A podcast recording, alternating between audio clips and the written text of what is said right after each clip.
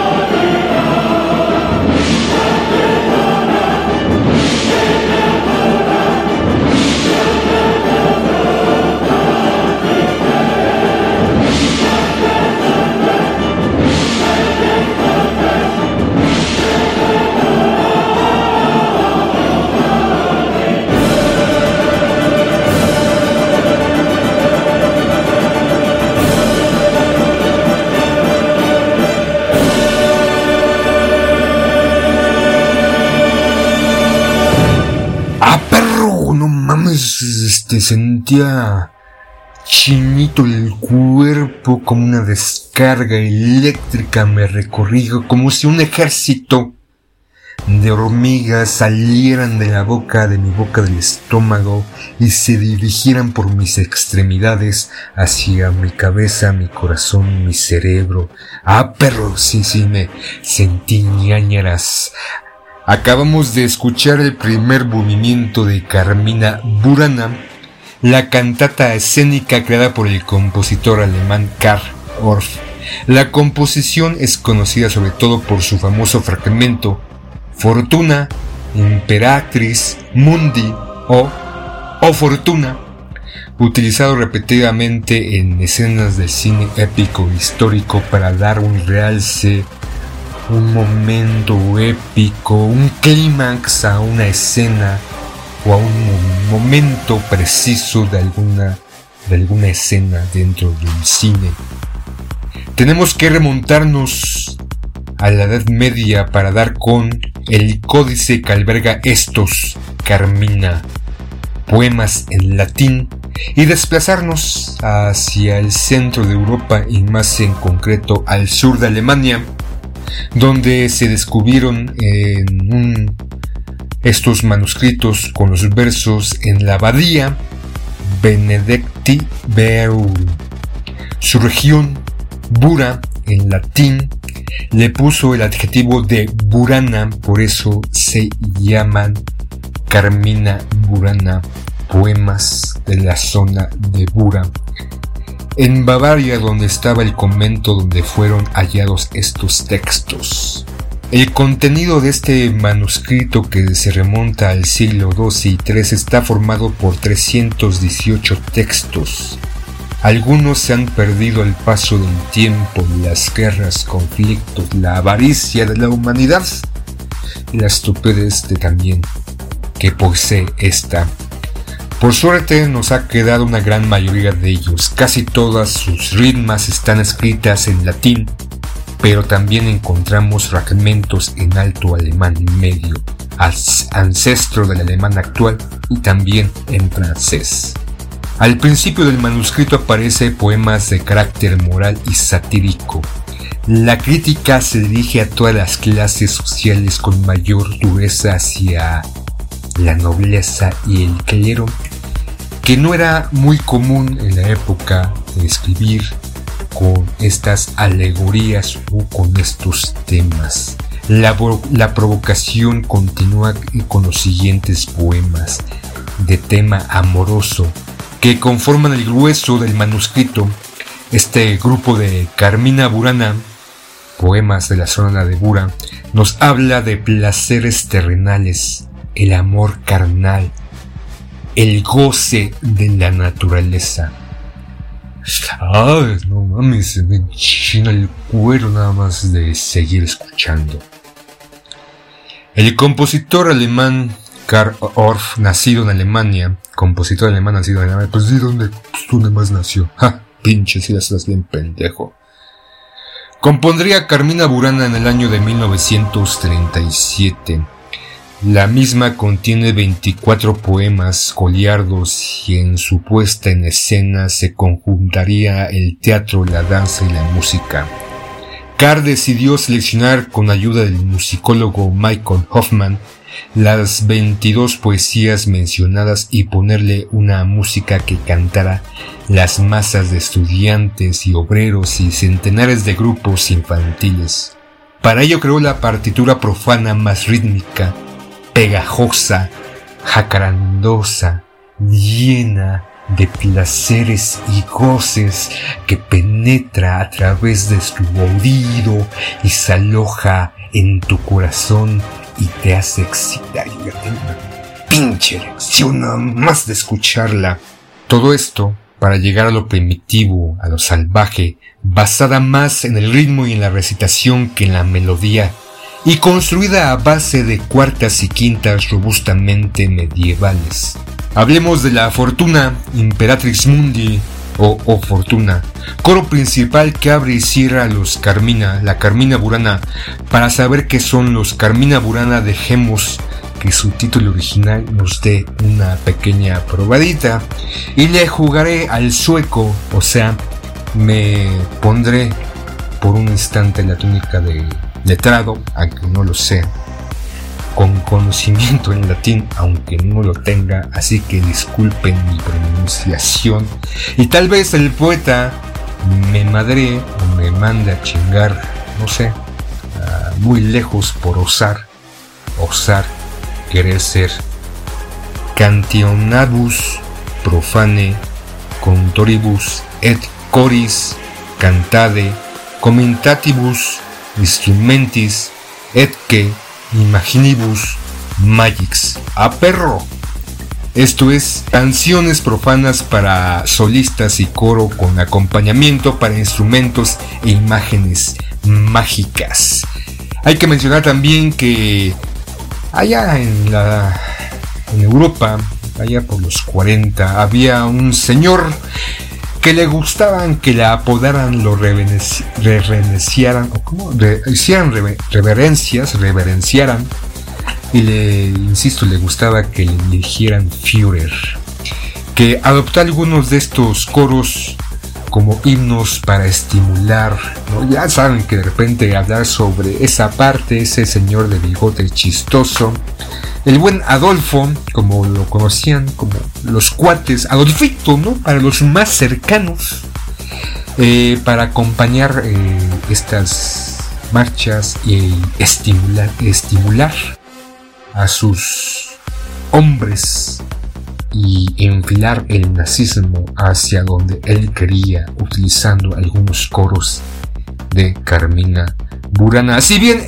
otros opinan que los propios coros de la fortuna, fortuna, rota, fortuna, fortunae, rota, volvitur, que es la rueda de la fortuna da vueltas, era como esperar que ese triunfo aplastante que querían no lo consiguió porque la, la vida es una tómbola, una rueda de la fortuna y a veces crees que estás arriba, pero de repente a chingar a tu madre. Entonces, eh, no sé, me, emocionó, me emociona y siento, siento que el cuerpo me vibra al escuchar Oh Fortuna. Comenzamos. Así sonaremos ahora, irreverentes, irreconocibles, irresponsables. WZ la radio, que no se escucha, se siente. Así damos comienzo a esta transmisión en este nuevo día, la vida, la vida misma que es una comedia, un drama o yo no sé qué putas madres. Iniciamos, damos, eh, vamos a saludar a todos aquellos que en este momento se encuentran desayunando.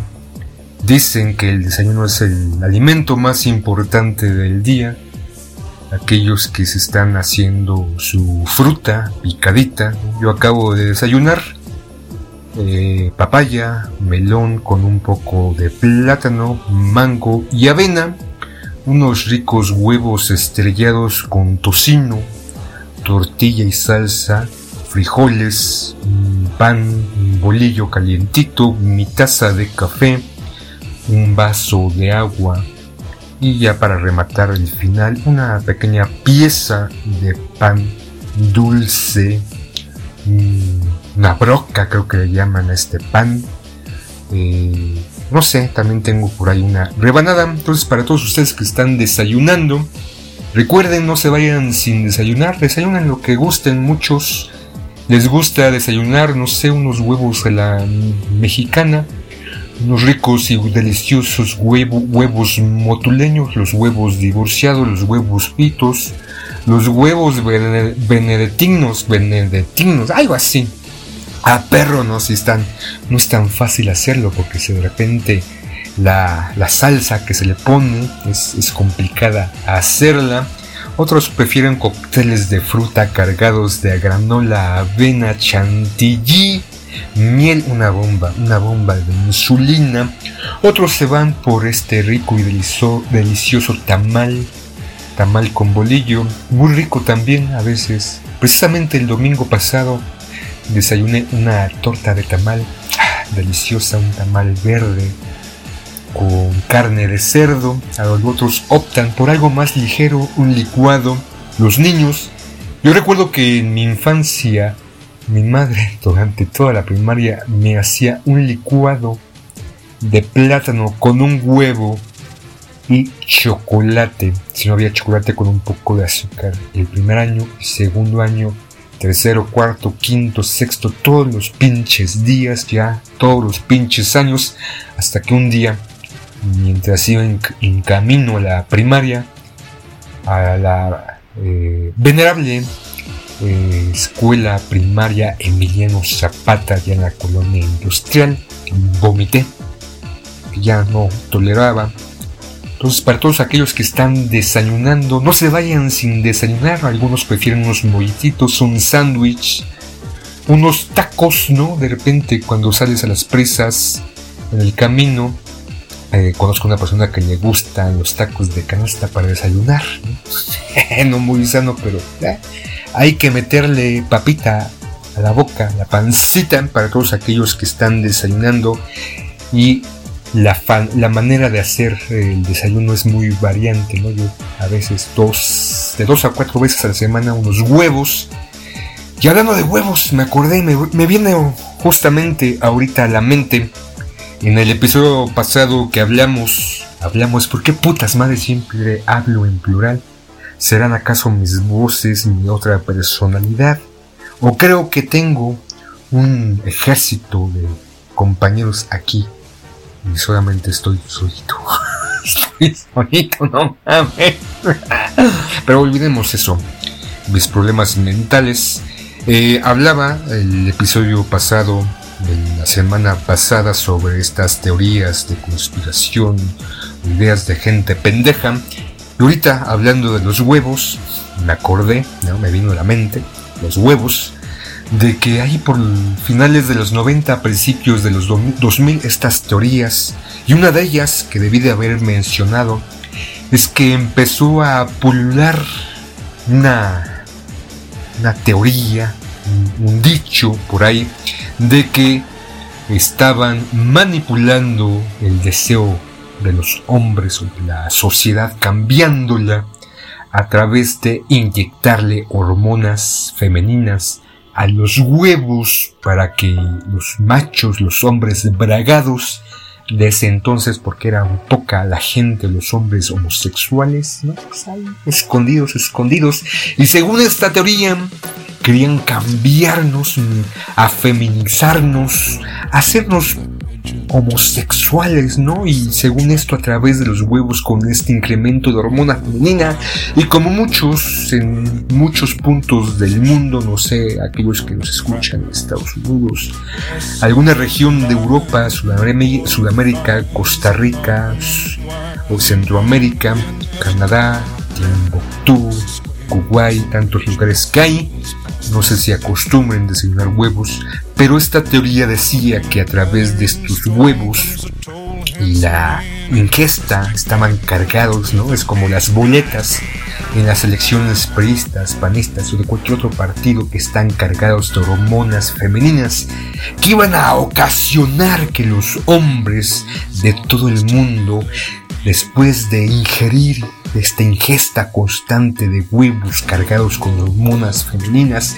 nos convirtiéramos en homosexuales y fuéramos por ahí, por la vida, con la reversa torcida, deseando un pitote, un pene, un pepino, un chorizo, un salami, una chistorra, un palito, este, una salchicha, un salchichón y empezar a engullirnos desesperados porque nos íbamos a convertir en homosexuales. Estas teorías de ahí, como las crónicas que de repente salen, nos iban a hacer gays, puñetones, putos, maricones, ¿no? Es como referencia a los homosexuales, ¿no? Yo la utilizo principalmente dando alusión a los a la cobardía, ¿no? Es un puto, cobardía, cobarde, es un maricón, un ser inmundo, cobarde que habla a las espaldas o no en cara de frente. Entonces no me gusta la palabra cobarde, siento que no le da fuerza, por eso ocupo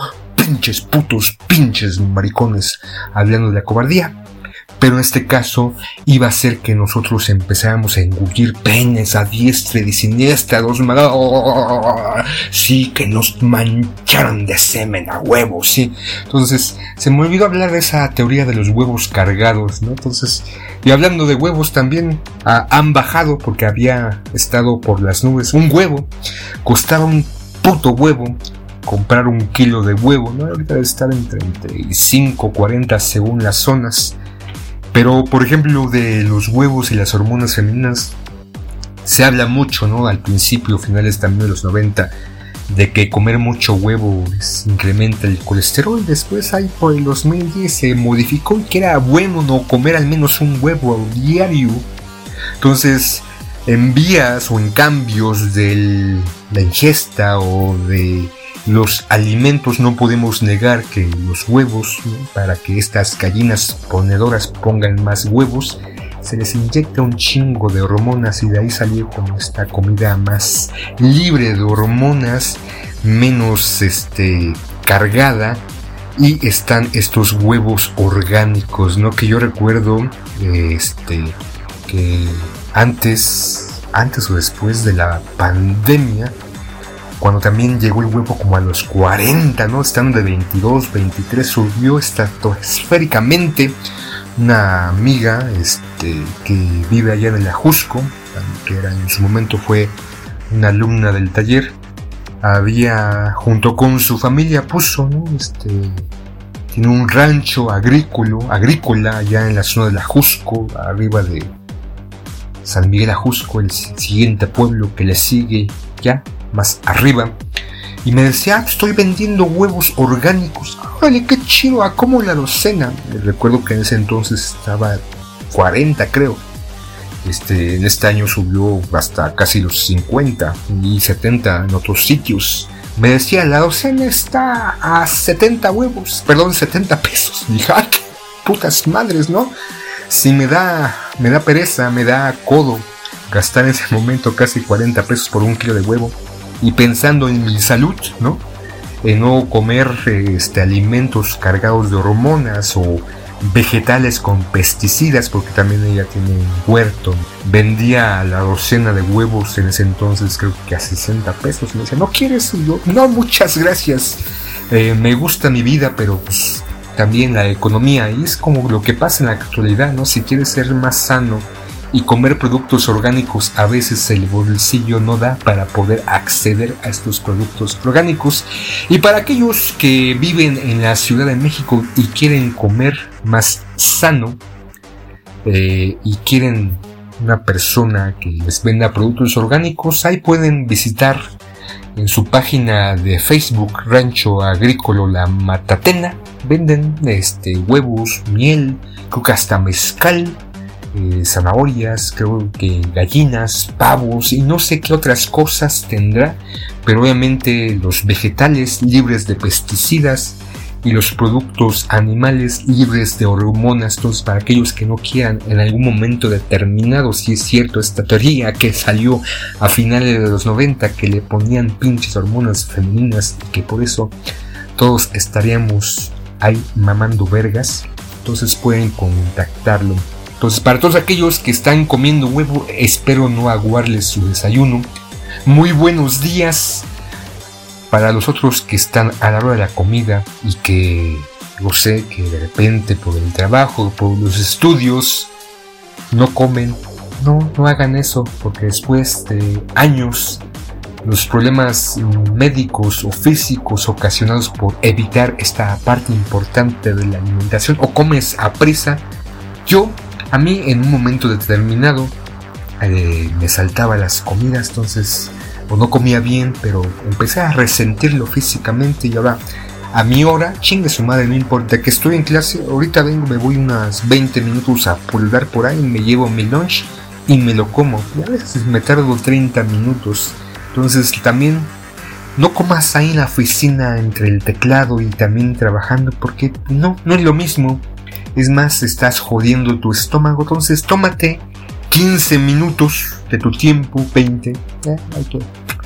En vez de estar ahí como pendejo o como pendeja ahí en las redes sociales, evita ese tiempo y mejor gástalo en quererte, protegerte, cuidarte y comer bien o medianamente bien o no las prisas para todos aquellos que están con su lunch comiendo en la oficina enfrente del teclado muy buenas tardes.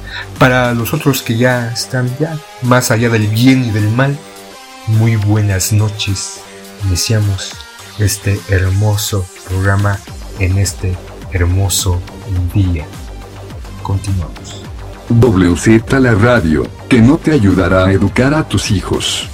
Ahora vamos con, con un tema, ¿no? Del contenido de las malditas, malditas redes sociales la mierda que pulula, el contenido de mierda, muchas veces o algunas de estas, el crear talento a través de los seguidores, el que hagamos, eh, subamos en pedestales a estos influencers, los hagamos íconos de la sociedad. Poco lo que sucede en la actualidad en redes sociales, aunque no es exclusivo de ese momento. Hay que decir que hay una gran diferenciación, hay una, una diferencia entre lo que había eh, a, mediados o a finales del siglo pasado, al principio de este nuevo milenio. Mm, creo que lo que más se, aunque a menos aquí en México, lo que más predominaba es el YouTube. Y tenemos a estos influencers o denominados youtubers, eh, los más destacados, al menos aquí, me viene a la mente, no sé, de Brian Show, este, Yuya, con estas videos tutoriales de belleza y, otras cosas, el de Tomorrow, el escorpión dorado, no sé, pláticas polinesias, en distintos ámbitos que los podemos ver en la actualidad, ya no se cuecen en la misma olla de mierda que en este caso los, los, TikTok, los TikTokers, los influencers que han salido en los últimos 4 o 5 años.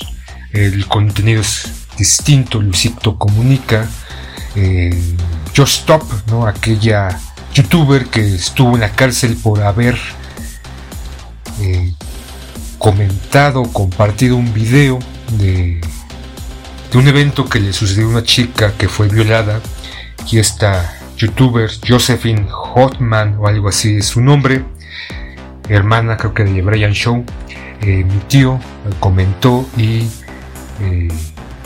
victimizó nuevamente a esta chica y fue a dar a la cárcel. Entonces también como tener mucho cuidado con el contenido que se hace o se realiza en la actualidad y podemos ver en estas múltiples plataformas distintos contenidos ustedes me podrán decir ah güey si no te gusta el desmadre pues no lo veas deja de estar criticando al pinche güey puto amargado pinche viejito pendejo sí no no estoy criticando completamente el contenido.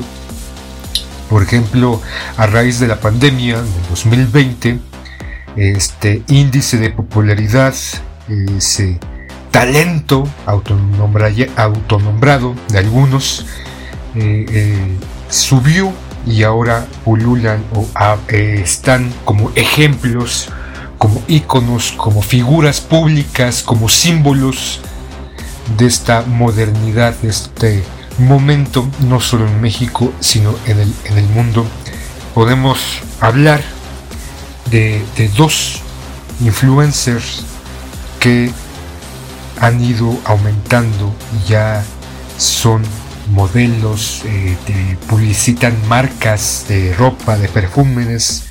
Por ejemplo, Bella Porsche, esta chica de rasgos muy atractivos o peculiares o orientales, que estuvo en las Fuerzas Armadas de los Estados Unidos y que empezó a hacer videos, ¿no?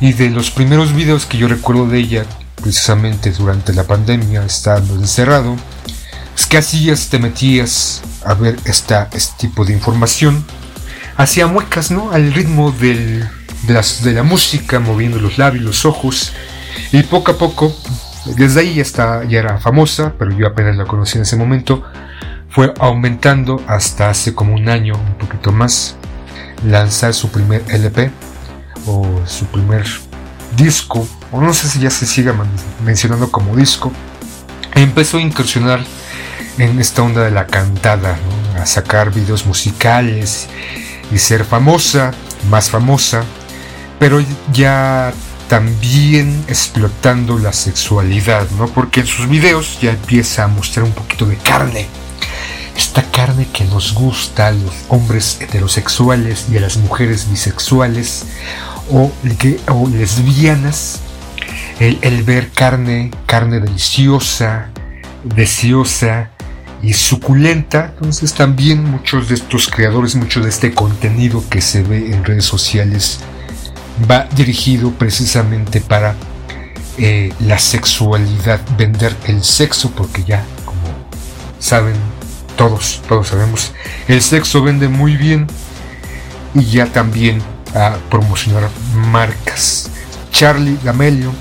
Esta Verla Porsche en TikTok tiene 92 millones y en otras redes sociales también va sus, sus seguidores, este, 90, 120 millones. Verla Porsche también, este Charlie D'Amelio, D'Amelio, D'Amelio 119 millones y así en otras redes sociales.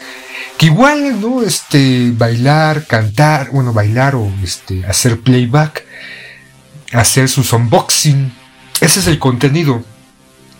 Eh, el deseo aspiracional de la juventud, hombres o mujeres, por ser un poquito como, como ellas, por aspirar a ser, a tener esa vida, a, hacer ese tipo de contenido. Y, me podrán decir, güey, o sea, ¿qué esperas, cabrón? Eh, cosas intelectuales, este, contenido. No, no, no, no es que, no es que espere contenido. Sin duda, a muchos nos gusta pasar el rato.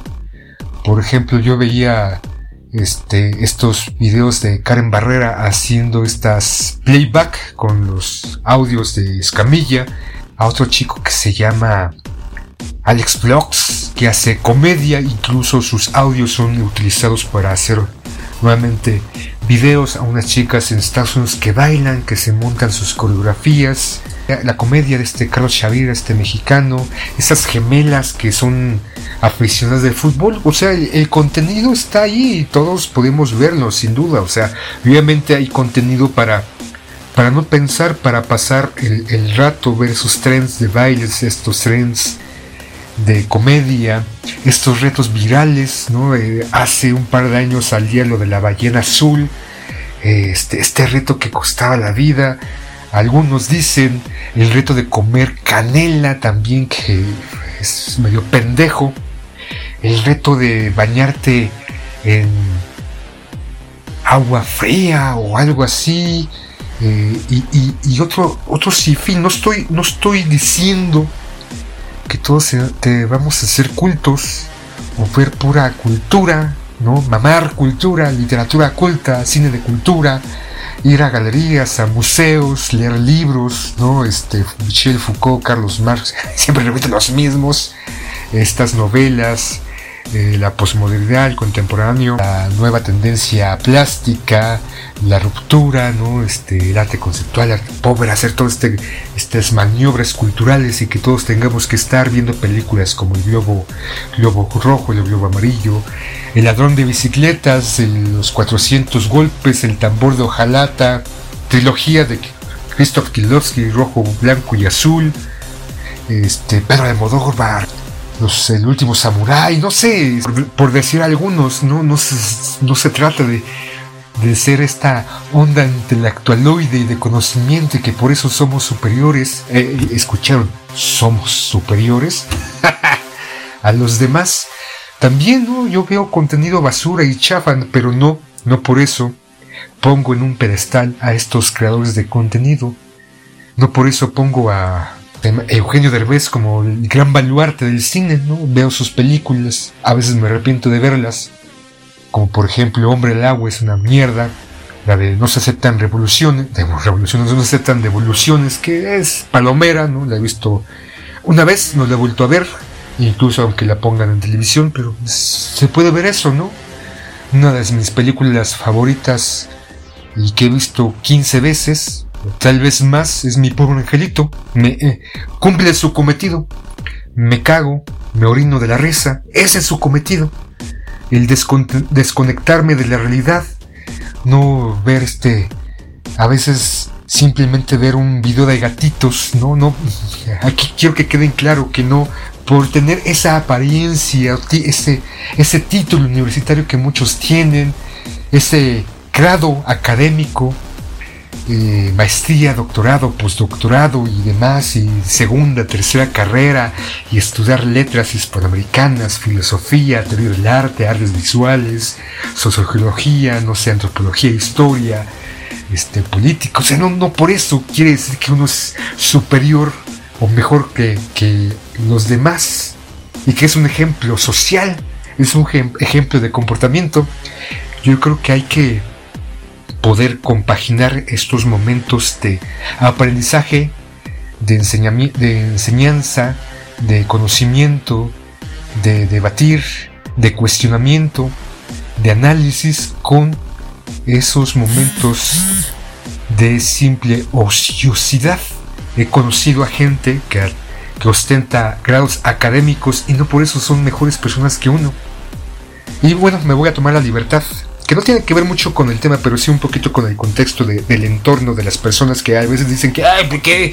Si eres intelectual, no, pues eso te, quejas de las pinches chingaderas que pasan ahí, pues no veas el cabo del 8, cabrón, no lo veas, deja de ver esas mamadas, pues no te gusta el fútbol, no veas el fútbol, güey, no te gustan sus videos pendejos al cuno ahí, con taconcitos, el cuno, el cuno, ah, no, no soy un influencer, soy un artista, mis huevos pelones son más artistas que él, aunque ya quisiera tener a sus seguidores, pero sin duda, eh, me voy a remontar al año, al año 2015. ¿no? Ahorita sí, sería una disolución aquí en movimiento, una música para recordar el pasado sobre un evento que sucedió en la alcaldía. Ya en aquí chismes de la alcaldía. En ese entonces creo que todavía era delegación Tlalpan sobre alguien que ostentaba eh, una licenciatura en artes visuales, una maestría en artes y estaba haciendo un doctorado en artes. Entonces uno pensaría, ¿no? Que había trabajado en comunidad, que tenía, pues, era profesional, era comprometido, ético y moral. Se supone, ¿no? En, la teoría es eso. A diferencia de alguien que no terminó la primaria, alguien que no terminó la secundaria, que no tuvo una licenciatura, que tal vez es un lavacoches, ¿no? Uno, se, uno pensaría que si estamos hablando de un casi doctor, ¿no? En ese entonces era maestro, Ah, empezaba el doctorado, entonces se supone que en teoría es mejor que, que un lavacoches, ¿no? Pero sin duda, insisto, me he topado con gente que no tiene ese valor, que ni siquiera esa, ese profesionalismo. ¿A qué voy con todo? Ya menos show, menos la verdad y más el punto. Era el término de la administración, se iba a armar una exposición en el museo, Museo del Tlalpan, estaba encargado dos personas, un artista visual con conocimientos en curaduría y museografía, parte del grupo, otro del equipo de trabajo, estaba otro que tenía que ver con difusión cultural o algo así. Eh, el grupo, dentro del grupo yo me pegué pues para ver cómo, cómo era este, este business, también tenía ciertos conocimientos en, curio, en museografía y curaduría se estaba armando el proyecto, ¿no? Este, los talleres ya estaban concluyendo, teníamos que presentar las piezas y sobre todo cómo conjuntar distintos estilos y géneros y medios de divulgación cultural. Eh, ¿A qué me refiero? Artes plásticas, pintura, grabado, fotografía, ¿cómo se llama esta otra? Escultura, ¿cómo se llama esta otra? Escultura, güey, pendejo artesanías, este, corte y confección, bordado y demás, un sinfín de cosas y para que no quedara como, la idea es que no quedara como bazar, sino como una exposición donde los alumnos vieran y se sintieran ¿no? como parte de ese entorno cultural, ¿no? artístico e intelectualoide, y se les puso una fecha para entregar el material, ¿no? cada uno de nosotros, los talleristas, los profesores, los maestros, tuvimos tiempo para con los alumnos mostrar su trabajo, escoger de antemano crear una curaduría de cada uno de nosotros en los talleres, escoger las mejores obras, porque tampoco se podían exponer demasiadas, eran muchos talleres, poco espacio. Se acordaron dos días para entregar eh, el, material y nosotros nos estábamos encargando de hacer la curaduría y la museografía. Teníamos una, dos, tres salas, cuatro salas para el montaje tenemos este equipo de trabajo para hacer eh, los arreglos de las salas y tenemos que meter, este, pintar, meter otros elementos, eh, muebles o algo, clavar, pues, este, pintar, ya dije, eh, direccionar la luz, la, la, mano de obra pudiera decirse que yo también estaba encargado un poquito de eso, ¿no? huevo, soy el hombre. Entonces, se tomaron dos días para hacer el proceso y había este, este individuo que estaba desde hace tres años desde el inicio de la administración. Hay que decir que al inicio de la administración tuvieron un proyecto que estaban en, conjunto con, con Aculta, en donde se les entraba un presupuesto bastante grande en ese entonces, 90, 100, 120 mil pesos para hacer un proyecto en, un año. Y al siguiente, este caballero, este gentleman, este artista, este intelectual, también tuvo este, en los dos años siguientes un presupuesto no tan grande como ese, pero bastante, bastante aceptable por hacer un taller, una actividad de cuatro meses, cinco meses. Yo, por ejemplo, daba clases o daba talleres los fines de semana, sábados y domingos. Entonces, se tenía que hacer esta presentación de piezas. Este individuo llegó hasta el día del montaje, no llegó en el momento que se estaba haciendo la recopilación de material de piezas, sino hasta el día de que ya estábamos designados, ya se había designado los espacios y estábamos encargados de el montaje, de ver las, el tipo de piezas, cómo iba a estar, si iba a tener un orden, una, narración visual de todos estos elementos, que iba a estar junto a este, cerámica, que iba a estar junto a estos este, atuendos que se confeccionaron y todo. Entonces llega este, este intelectual, pudiera decirse, saca de su mochila, saca un sobre azul o manila, y entrega el trabajo de sus alumnos. Unas hojas blancas tamaño carta con unos grabatos, con unos manchones de pintura, en colores y en pintura acrílica. Así, ah, aquí traigo. Yo estaba en el momento que se los entregó a esta eh, Elisa, la, encargada, la, la curadora y museógrafa de parte del equipo de montaje de la exposición. Yo me quedé así como que no mames. Pinche, o sea, nada de profesional, nada de, mejor entendimiento, habiendo participado en comunidad, ¿no? En esos pueblos originarios de Tlalpan, donde la gente era discriminada de alguna manera, donde había una segregación entre los que venían a la colonia cerca del centro de Tlalpan y los que venían a los pueblos este, Chicalco, este, Magdalena la Petlatlalco, en la parte de la Jusco, ¿no? los, olvidados por Dios, por así decirlo. Entonces era el evento para ellos, para que bajaran y convivieran y se sintieran orgullosos de todo lo que hicieron, ¿no? A través de una maldita exposición llega ese individuo con hojas blancas rayoneadas. Me podrás decir, ah, es que es la, la manera de expresarse de los alumnos, ¿no? No, no, uno, uno sabe, ¿no? Uno ve y no se chupa el dedo ni se come cualquier mierda. Es una mamada lo que entregó. Una puta mamada. Hojas blancas, rayoneadas, con manchas de colores.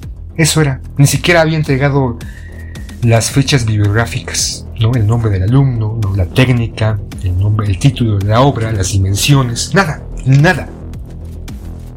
Entonces, no se trata de que tengas mucho intelecto y acá, pues por eso seas mejor. Hay gente culera de mierda como él. O como otros, ¿no? Que el estandarte es la comunidad y realmente le hacen el fuchicaca a las personas. Obviamente, el discurso es por la comunidad. Entonces, retomando eso, o sea, simplemente quise expresarse. Creo que tenía mucho tiempo de, que, de querer fundar a esta persona. De entregar su... de sacar a relucir su profesionalismo de mierda, todo su aprendizaje dentro de las artes visuales, su maestría dentro de las artes visuales y su inicio al, doctorado, no sirven para nada. Creo que tenemos que hacernos responsables de nuestras acciones y obviamente nos dan dinero por hacer algo. Al menos hacerlo, cabrón. Al menos hacerlo y no entregar esas putas mamadas. No mames. Otros este, buscaron este, caballetes, marcos, enmarcaron las obras, escogieron, hicieron, o sea, se dieron a la tarea de que los alumnos se prepararan, porque era su puto día. Las cosas, ah, es que me... Yo, yo como terminé antes mi, mi, mi taller, pues se me complicó, estuve buscándolos, eh, era difícil ir y bajar, entonces esto fue lo que pude hacer. Y una puta María Luisa. Una María Luisa es como eh, un marco hecho con, ya de mínimo, con cartulina oscura que rodeaba, rodeara la pieza, en este caso la hoja, y pudiera resaltar un poquito una mejor presentación. Ya no enmarcar en vidrio, vidrio antirreflejante, crear un marco conceptual o hablar con los encargados del montaje y decirle, mire, tengo la idea de poner unos tirantes y aquí hay una luz y de repente esta pieza que es bidimensional pero también tiene un aspecto tridimensional que pudiera moverse. Entonces no sé, no sé, o sea, a mí se me ocurre, pero ustedes como ven, o sea, nena llegaba, llegó, entregó su folder y se fue a chingar a su madre.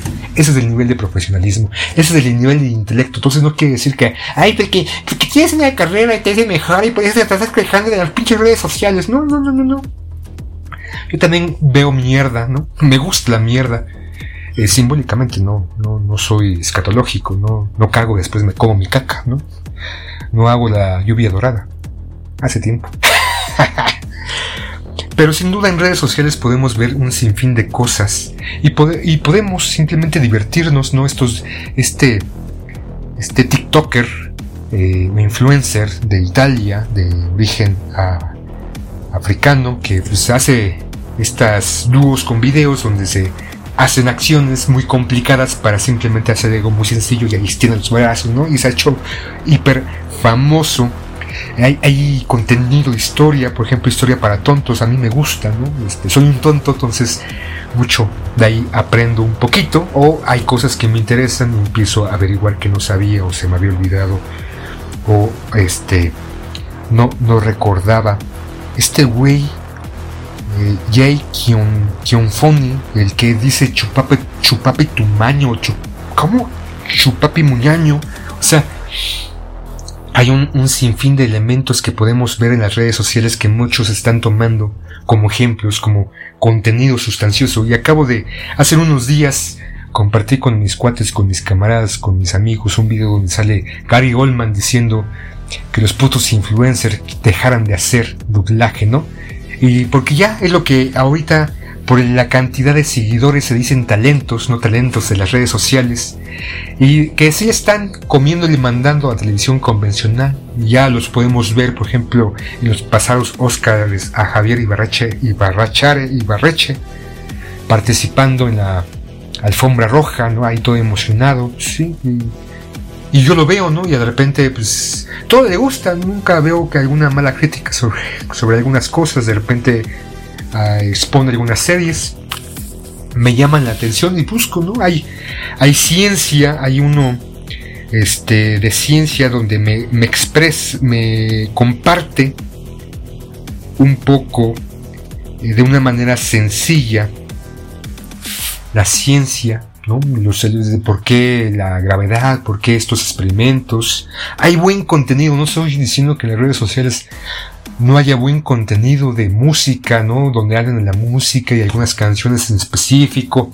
A lo que voy es como el contenido de mierda es lo que alcanza eh, posiciones estratosféricas.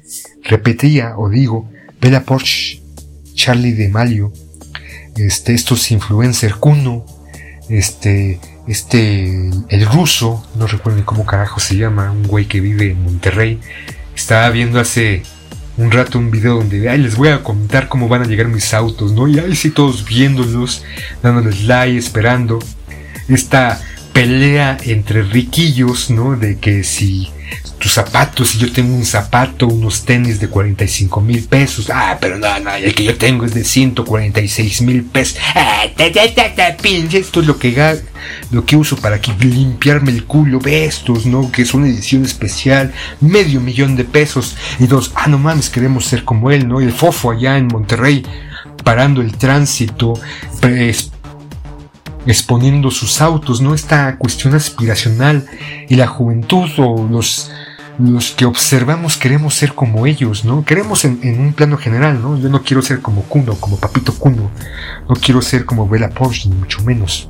Aunque si fuera como Bella Porsche, sin duda haría mi OnlyFans. No, también es otra parte, ¿no? Estos eh, creadores de contenido, mujeres principalmente, estas mujeres feministas que una parte del empoderamiento femenino es mostrar el, el coño, mostrar el chocho, pues es el empoderamiento. Hay una argentina ¿no? que hace el burlesque. Yo hago algo artístico, algo, algo de creación de contenido, pero me choca que nada más los putos güeyes son los que me siguen y quieren que muestre mis chiches, ¿no? Y su historia es que era una, una puta, una prostituta, bueno, de alto caché, una se prostituía, ¿no? Creo que decía que se prostituía, pero dejó de prostituirse o dejar de salir, algo así, y ahorita hace burlesque, ¿no? Como hace mención de una dita, dita, dita, algo así, ¿no? Que una de las consideradas principales de burlesque está la Mars, ¿no? Que intentó crear contenido y a final de cuentas lo que vio el, el dinero, el billuyo es meterse al gimnasio, ponerse más buena de lo que estaba y hacer una OnlyFans. La compañera también, ¿no? El OnlyFans estas feministas, el OnlyFans, o sea, un, medio de un medio para ganar dinero, para que nosotros estemos viendo esta Dulce de Coco, Coquito, una chica que se la pasa ahí mostrando los unboxing, vean mi vida, vean mi bella, mi hermosa vida y todo, y eso a, lo que voy es ese tipo de contenido que es el que prevalece, el, el predominante, en donde vemos que salen en películas, en vemos que hacen doblaje a lo que hacía Gary Oldman, ¿no? Y no es, no es, no es algo de ahorita, ¿no? Recuerdo que años atrás, en el siglo pasado, salió la película de Hércules, donde se contrató a Ricky Martin a hacer la canción de la película y de igual forma a hacer el doblaje de Hércules, la, la versión animada.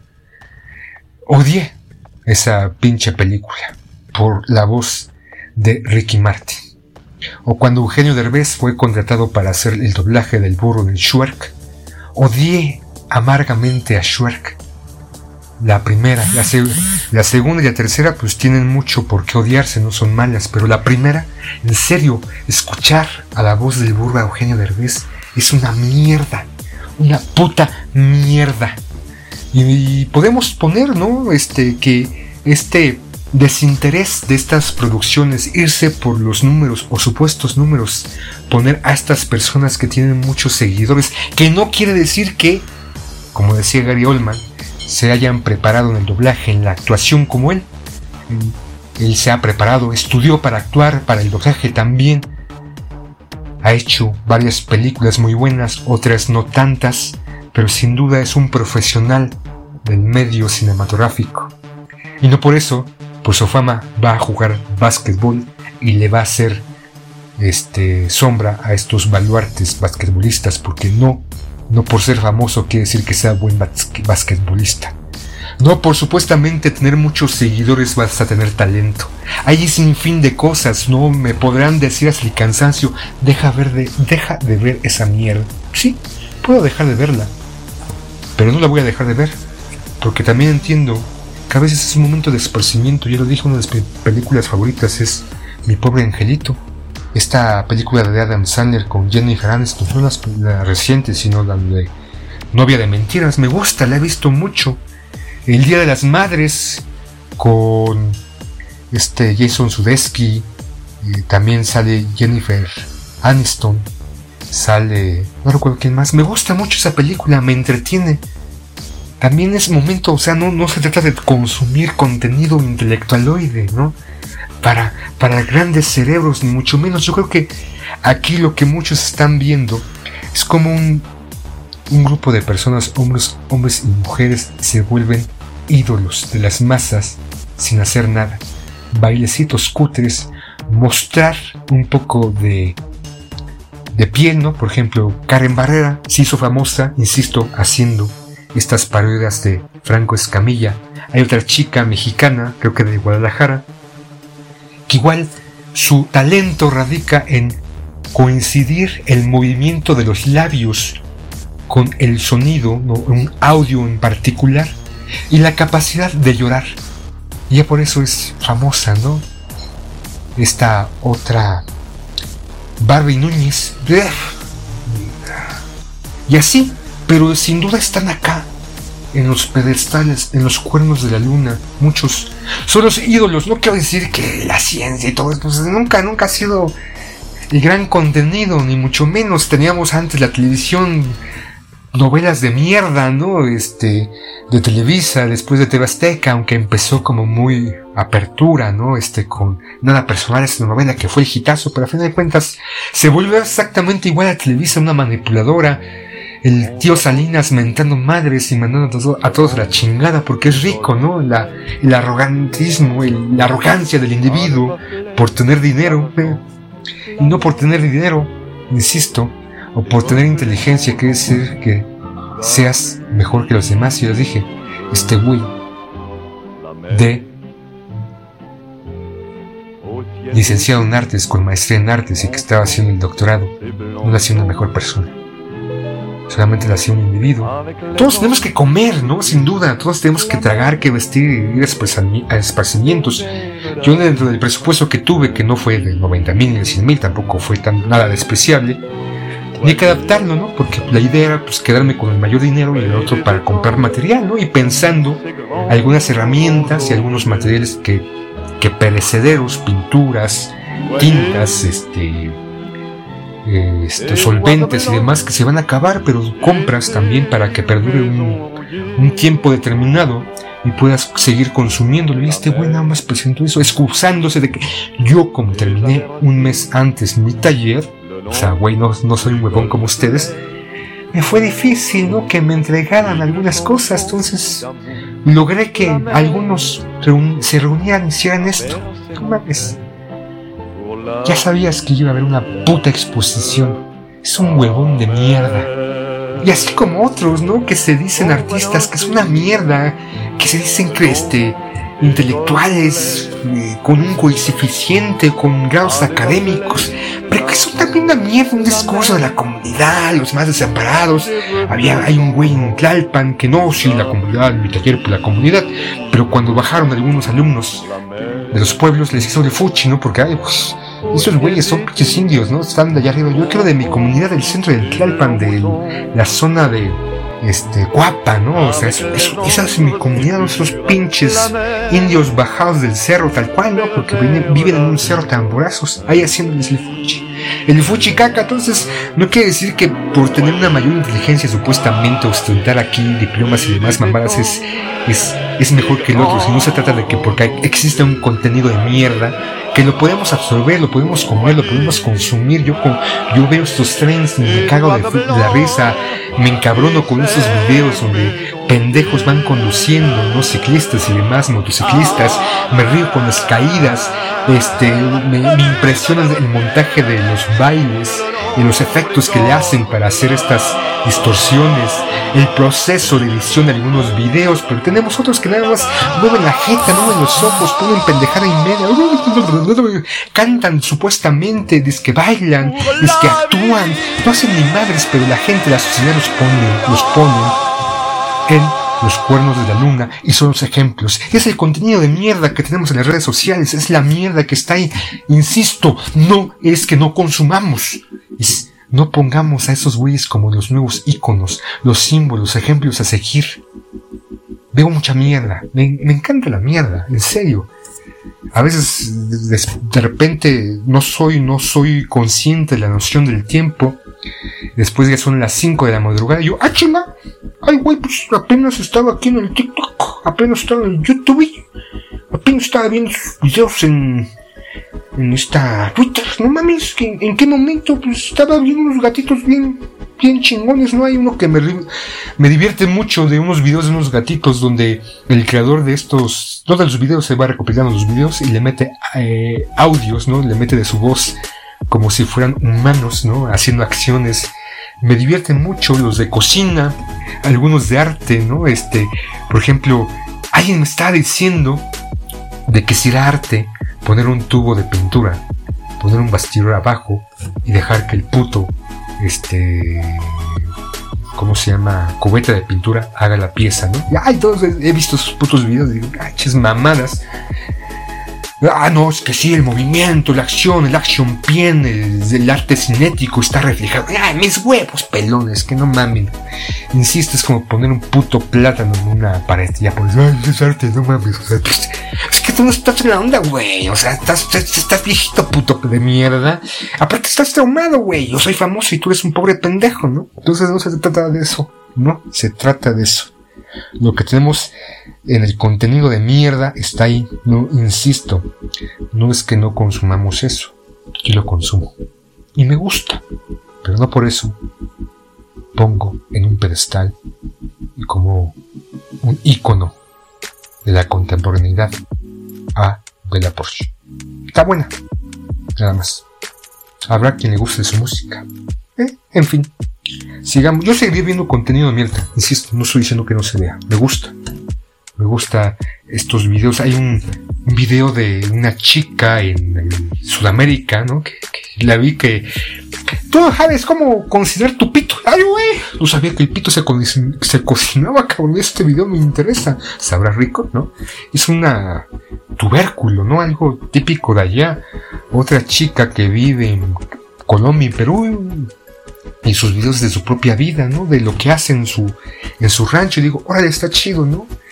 Este, videos graciosos, eh, creadores de comedia. Hay mucho, sin duda, historia, ciencia, estos terraplanistas, este, de repente me divierte viendo sus teorías. Los de este güey que se pone un sombrerito de papel celofán diciendo que pues, las, las, ondas 5G no están así. Yo, soy, yo estoy siendo manipulado por las 5G gracias a las vacunas del COVID que me inyectaron las tres. Las tres sí, fueron tres, creo que sí. Ya estoy siendo controlado por la mafia del poder. A huevo. Sigamos viendo contenido, simplemente no pongamos como talento realmente a, esto. De repente las peleas, Marco Farri, este, Richo Farri yendo a patear donde fue internado, ¿no? Hay deportes, ¿no? Hay un sinfín, el contenido es muy amplio, sin duda alguna, y a veces es muy enriquecedor. Y no necesariamente uno tiene que estar siempre en busca del conocimiento.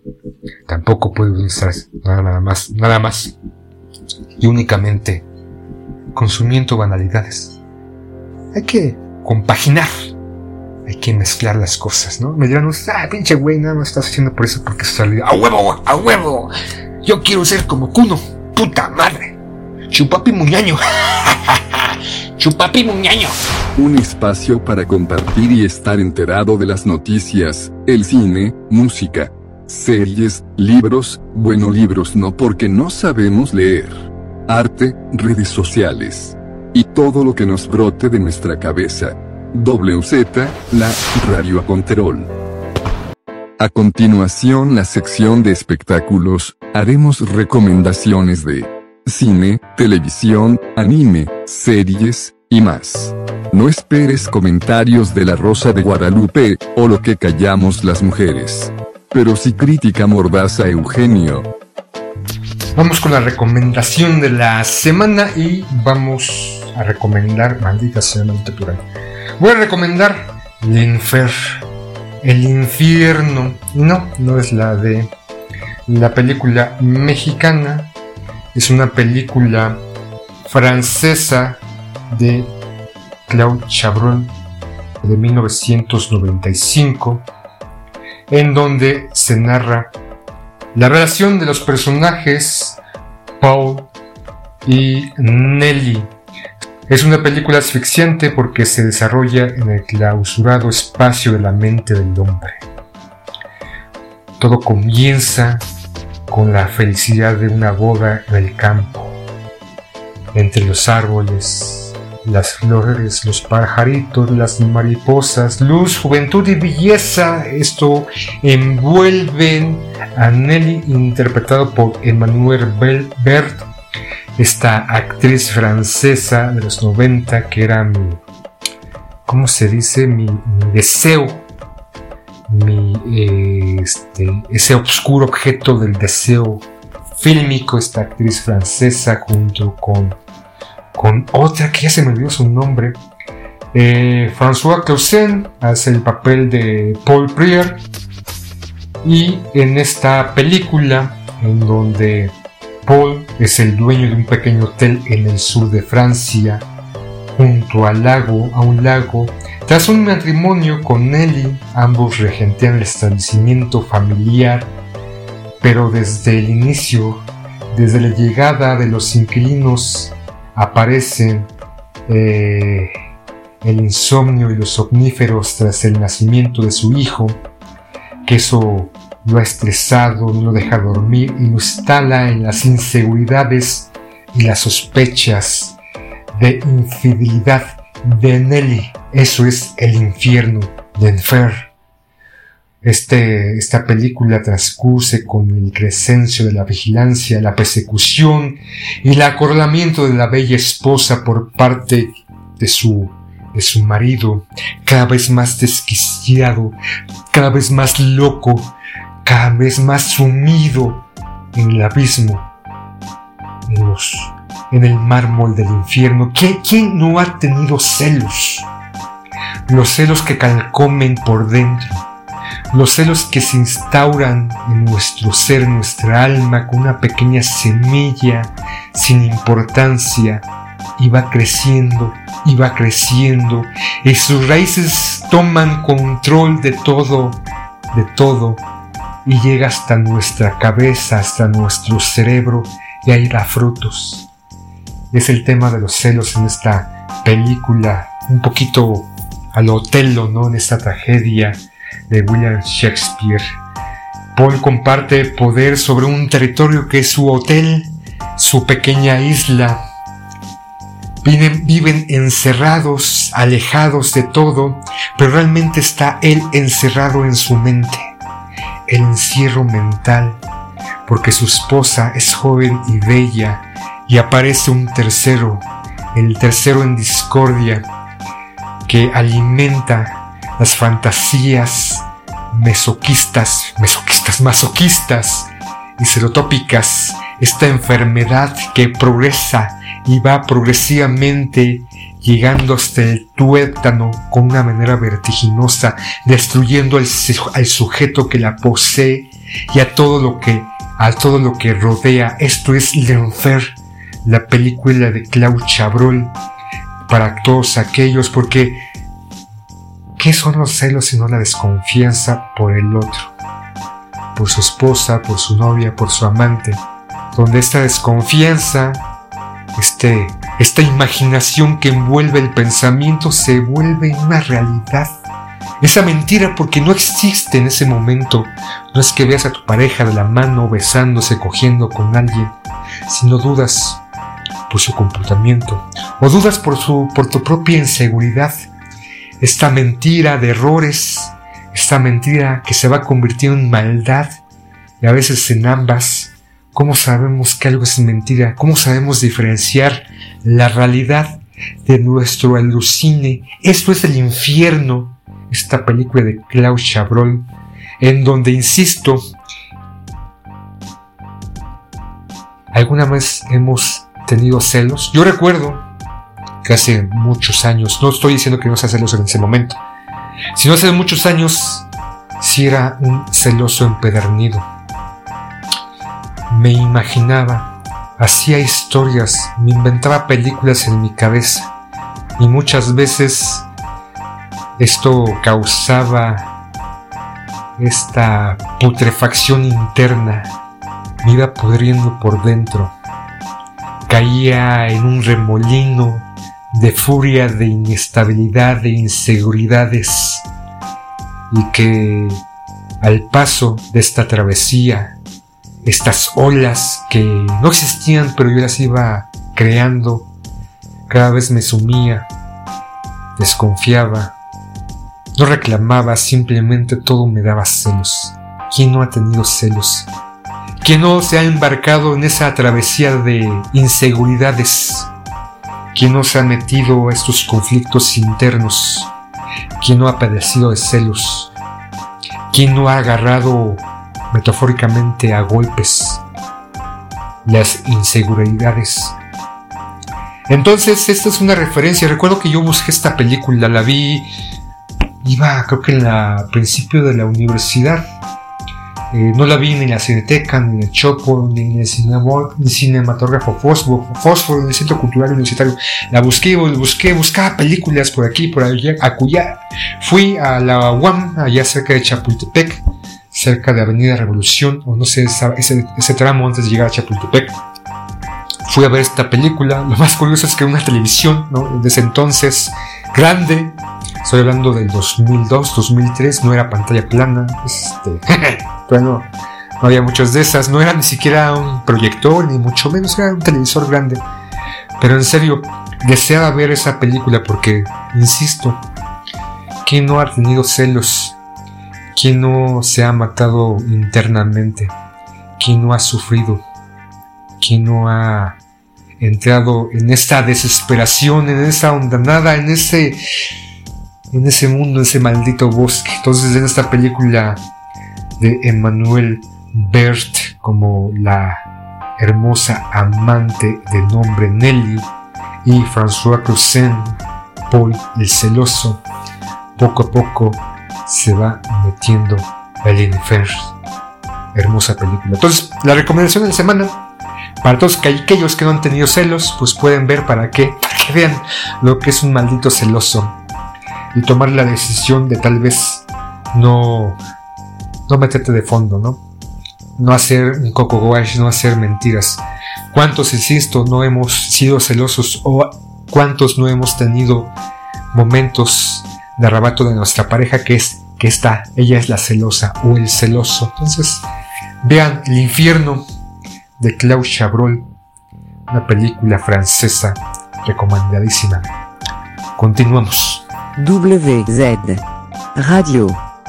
Ahora vamos a escuchar a una conocida banda de músicos españoles del pop rock, fundada en Madrid en 1982, cuando cuatro jóvenes, cuatro mozalbetes, cuatro chavales decidieron unir sus pasos para dedicarse a la música, integrada por David, Rafa, Javier, Daniel. Comenzaron su caminata en 1982 con el nombre de los Bonitos Redford pero fue ah, hasta después que el nombre final de la banda tiene, tuvo su origen en la película Gemen, la cual sirvió de inspiración a David para dar nombre a la agrupación.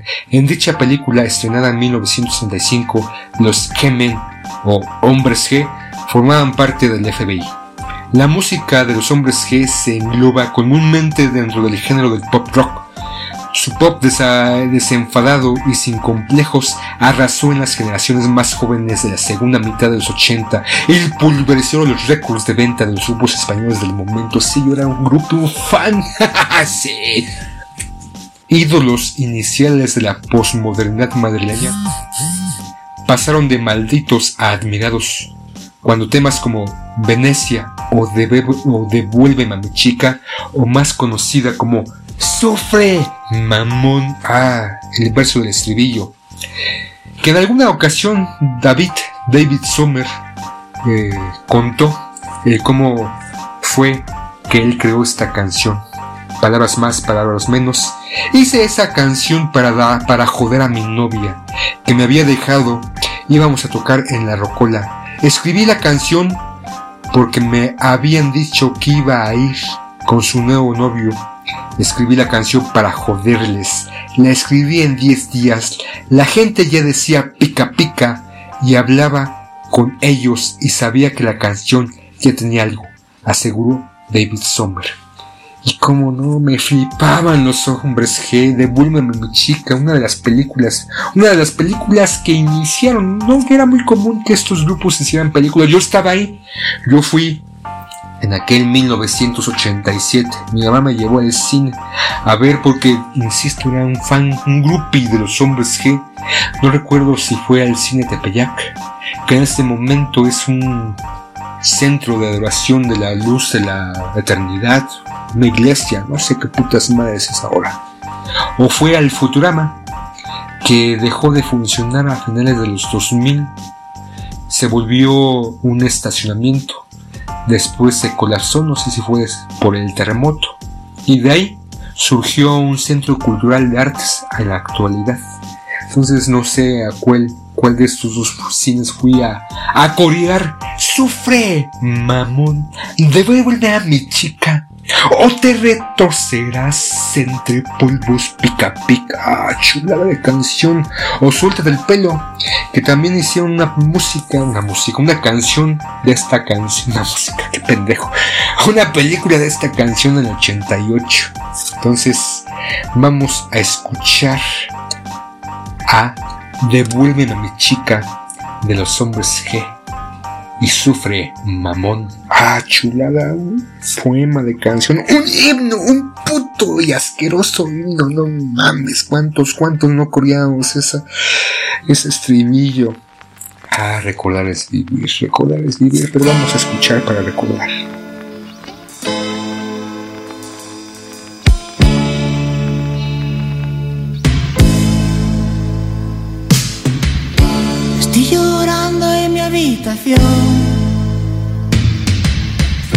Todo se nubla a mi alrededor. Ella se fue con un niño pijo. Tiene un Ford Fiesta blanco y un jersey amarillo. Por el parque les veo pasar.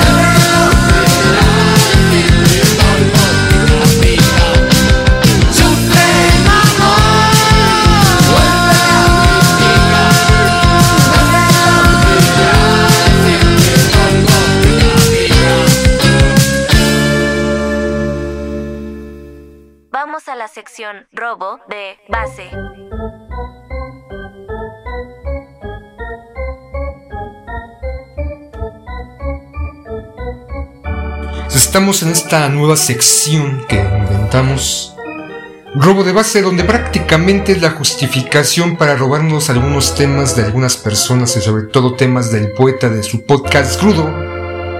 Y haciendo como un ejemplo, ejemplificando como en el medio del arte, estoy haciendo una apropiación, estoy haciendo un apropiacionismo de su obra, de su contenido. Es como si yo, o como si otros, ¿no? Que toman, ah, por decirlo, por ejemplificarlo, alguna obra, Andy Warhol y sus sopas Campbell's y me apropio de la imagen, la deconstruyo, la descontextualizo tal vez o le meto otros, otras pinceladas, otros manchones o tomar como ejemplo la Mona Lisa y a partir de la imagen de la Mona Lisa crear sobre esta o acompañando a esta tal vez poniéndole lentes, un puro o un churro, tatuarle algo en su rostro, tal vez ponerle un escote donde muestre sus senos y al fondo posiblemente una pancarta o una barda donde se lea a lo lejos alguna frase rimbombante, ¿no? Alguna frase contemporánea, alguna frase de estos momentos para subirnos y decir, no mames, este güey es bien chingón porque está preocupado por las problemáticas sociales. Por ejemplo, todos somos uno mismo. Hueo, hueo. Entonces, lo que es esto, robo de base, es robarme algún tema del podcast del poeta. No, no, no, estoy, voy a recomendarlos. Algunos de los programas que escuché, no todos. Algunos que me gustaron mucho. Por ejemplo, vamos a empezar con eso para que el poeta no se enoje. Palabras domingueras donde hace una recopilación, una reseña, incluso etimológica sobre algunas palabras y cómo se han ido modificando a lo largo de la historia. Y la utilización de estas es, me agradó, me gustó. Eh, hay cosas que desconocía y gracias al conocimiento y compartir su sabiduría del poeta, algo ahora conozco, pero como suele pasar ya se me olvidó, entonces tendré que escucharlo nuevamente. El tema de los porros. Y curiosamente el fin de semana que nos reunimos, después de casi todos, toda la banda más tuerza, la banda pesada, después de casi, no sé, 4 o 5 años, Creo que estábamos hablando que nos habíamos reunido desde el 2018 o 19 en una cantina ya por la zona de doctores. Y nuevamente nos reunimos. El sábado pasado fuimos a comer unos pozoles ahí en la zona de Ligarín, cerca de Chabacano, el centro histórico. Para los que no conocen la ciudad, es una zona donde venden productos de serigrafía, impresiones, estampados y demás el lugar caro, no tan bueno. El poeta cantó, hizo.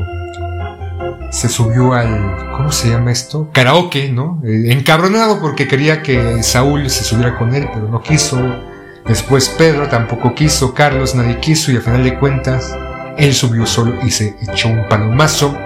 Ganó, ¿no? Fue reconocido su su talento musical o interpretativo dándole una caja de alfajores que luego, luego, inmediatamente que los abrió, Pedrito dijo, ¡Ey, güey, esos no son alfajores! ¡Qué chingados, no mames!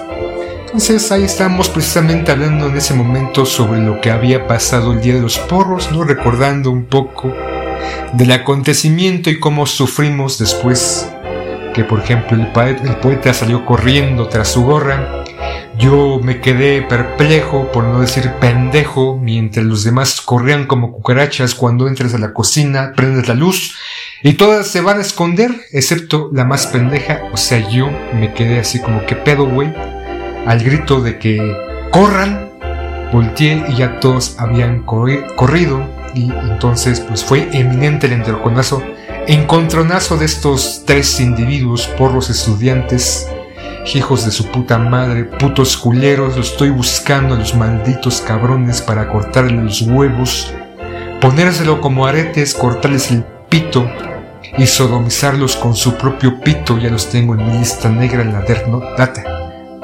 Note, así como a todos aquellos que me hicieron bullying dentro de la primaria y la secundaria, no me olvido el Sila no olvida, es como un elefante, no por lo grandote y por lo gordito, sino por la memoria privilegiada para cosas inútiles como el rencor y el resentimiento. Entonces, en, esta, en este episodio de los porros narra, ¿no? Como históricamente fueron apareciendo los porros en los 60, 70 para cuestiones gubernamentales o para disolver por parte de las autoridades ciertos movimientos estudiantiles, ¿no? Y metidos en estos para dar parte a las autoridades, entonces da una recopilación y cómo de alguna manera hasta el bachillerato tenemos esos encontronazos, pero al momento de estar escuchando su programa me acordé que, que yo antes, ¿no? Antes de este encuentro con los porros en el CSH, había tenido encuentros con ellos desde la secundaria, con porros de secundaria. Yo iba en la secundaria República de Paraguay número 78, la mejor escuela de la zona norte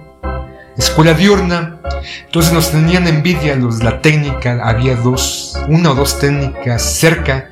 La secundaria se encontraba en la parte norte de la ciudad, cerca del metro Insurgentes, a un costado de lo que era la refresquera Boeing, que ya desapareció, ya no está ahí, ahora es una tienda de conveniencia, no sé, tipo Walmart o algo así y que nos visitaban estos estudiantes constantemente a robar, a madrear a los propios, ¿no? Su envidia porque nosotros éramos de la diurna y ellos eran las de la técnica, ¿no? Este, ese pensamiento aparente derrotista. No, no, no, es que ellos iban para técnicos. yo le digo la técnica. Yo así tenido mejor provecho. Pero bueno, que teníamos enfrentamientos con ellos, iban en las noches, yo iba en el turno vespertino, llegaban en, en algunas ocasiones a madriarnos, a golpearnos, a robarnos y hubo dos momentos, ¿no? Uno que yo iba saliendo o iba descendiendo de las escaleras del tercer piso ya para dirigirme con un grupito de compañeros hacia la salida y en ese entonces, o en ese momento, eh, viendo hacia la salida, de repente una marea de pequeños estudiantes corriendo despavoridos, gritando, ahí vienen los porros, ahí vienen los porros. Y así fue. Estudiantes de la secundaria y habían llegado de la secundaria técnica a madrear y a robar. En otra ocasión, obviamente no me madrearon porque me quedé adentro, no salí de pendejo. Y en otra ocasión, en la toma de clases, este, en la mitad del turno, empezó el rumor de que la primo de un amigo que tiene un amigo de la técnica, me comentó que iban a venir a madrear a la hora de salida. Entonces el pánico y la histeria colectiva en algún sector de los, de los compañeros y de los alumnos, pensando qué hacer a la hora de la salida, yo pensaba salir corriendo, ser de los primeros y correr por mi vida, o mejor, quedarme hasta el final mientras los madreaban pero también cabía la posibilidad de que llegaran más tarde y esto implicaría de topármelos de frente. Afortunadamente no llegaron pero sí hubo enfrentamientos que yo recuerde como cinco o siete ocasiones.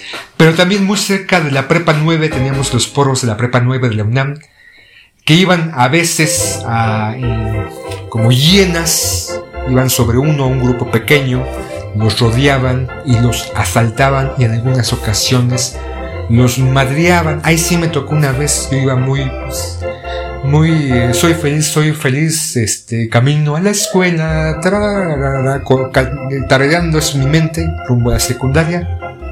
Y de repente me salen esos estos puñetones de mierda y me dicen, ¿qué traes ahí? Y yo, eh, nada. a ver, a ver, enséñanos qué traes. No, pues no traigo ah, nada. Báscula, y me empezaron a hacer báscula y obviamente no traía nada, no tenía no traía teléfono, teléfono pendejo, entonces no había teléfono, no traía reloj, no traía estos este, CDs, compacts, CDs de cassettes, Wallman, no traía dinero, no traía absolutamente nada, entonces me dejaron ahí, entonces esos fueron mis primeros enfrentamientos hacia, hacia estos grupos porriles, entonces pueden escuchar en el programa de los porros las evidencias históricas que nos da cuenta el buen poeta. La dictadura perfecta, esto. Y hace una alusión a esta entrevista que sostuvo Vargas Llosa con el premio Nobel de Mexicano, que ya se me olvidó su nombre, que para muchos era un intelectual del Estado, del PRI, ¿no? En donde da cuenta en esa entrevista Vargas Llosa de decir México es la dictadura perfecta. Entonces hace referencia a eso en su tema también habla sobre el racismo y más precisamente el acontecimiento con Vinicius Jr., este jugador eh, brasileño de raza negra que milita en el Real Madrid, el mejor equipo del mundo. Pese a sus nexos históricos o en, la época de la dictadura con Franco, y ser un equipo casi casi franquista. El régimen, pese a todo eso, a la Madrid el mejor equipo del mundo. Obviamente si le fuera al Barcelona, sería un culé y diría, este, Vizca, Vasca, Vizca, Barça, Vizca, ¿no? Entonces, ah, son cuestiones, pero si le rascamos históricamente no solamente al fútbol, sino a todos los, los pueblos y sociedades, el racismo está imperante en todas partes, no solamente con eh, media Europa, toda Europa, los ingleses y sus colonias en Asia, en este, África, y algunas aquí los propios estadounidenses que se dicen los vengadores de la libertad y la democracia, que en realidad son los más pinches racistas. También los mexicanos somos bien pinches racistas y hipócritas y dobles morales, porque nos indignamos no sobre lo que pasó con Vinicius Jr., pero nos indignamos, ¿no?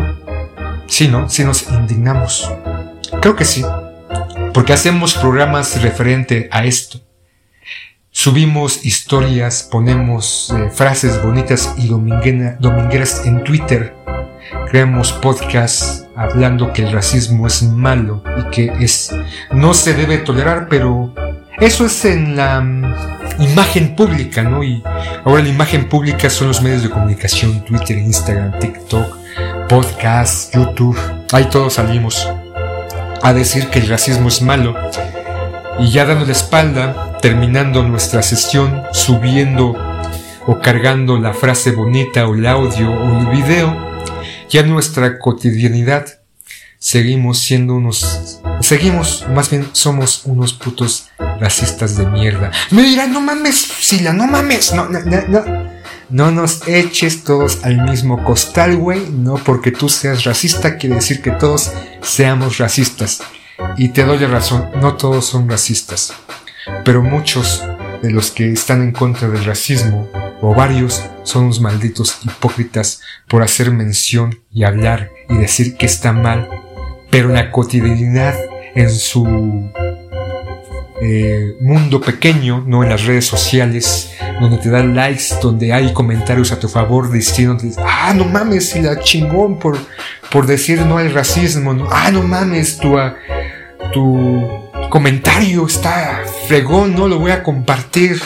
Ya después de endulzarnos la pupila y creernos como unos luchadores sociales, seguimos en nuestro grupo con nuestros amigos o conocidos o en nuestras labores diciendo, quejándonos de nuestro jefe, pinche chaparro de mierda, Pietro, prieto culero con problemas de inferioridad, complejos de inferioridad, es un puto de mierda, maldito indio, porque es una persona de baja estatura, o que mide unos 60 de tez morena, y en nuestro pequeño círculo social somos racistas hacia esta persona porque creemos que es un maldito ignorante, aunque así sí lo sea, porque ¿quién no ha tenido un, un jefe de esas características? No raciales, sino ser un pendejo. O decir, ¿no? Nuestra jefa, una persona que tiene un puesto, una mujer, más eh, precisamente, decir, es una puta de mierda, es una puta, es, es la directora, la subdirectora, la coordinadora, porque mamó penes, mamó vergas para llegar ahí. Pero en redes sociales, en nuestras distintas eh, este, cuentas, ahí damos cuenta de que decimos no al racismo, pero mientras tanto, los que nos burlamos, ¿no? Eh, días antes de lo que se suscitaba con Vinicius en este partido del fin de semana cuando perdió con el City, que tengo que hacer una aclaración, yo dije que había perdido 3-0 y no, perdió 4-0 contra el Manchester City. Hay cuántos de los que ahora eh, se quejaron o se indignaron por lo que pasó porque le gritaron mono, hicieron esta onomatopeya, nos quejamos de que hicieran estos sonidos aludidos a changos o a simios, pero en ese momento poníamos al Mimín Pingüín, ¿no? Este, poníamos, este, nos burlábamos, poníamos alguna imagen algún eh, afrodescendiente llorando y con las palabras, con la frase o tirado en la cama, en posesión fetal, Vinicius en este momento, ¿no? O una imagen que vi en redes sociales que se burlaban de esta, donde ponía a un afrodescendiente, una persona negra, una persona de color, aunque sea políticamente correcto decir eso. Por eso aclaro que es una persona afrodescendiente, con la bandera del Real Madrid y ponía todo eh, abajo, creo que ponía todos somos merengues o todos somos blancos, y una y esa imagen en burla, ¿no? De que, pues, ¿cuál blanco, cuál merengue eres negro, ¿no? Para afrodescendiente. Entonces, la hipocresía de la sociedad, porque en, en, lo oscurito, ¿no?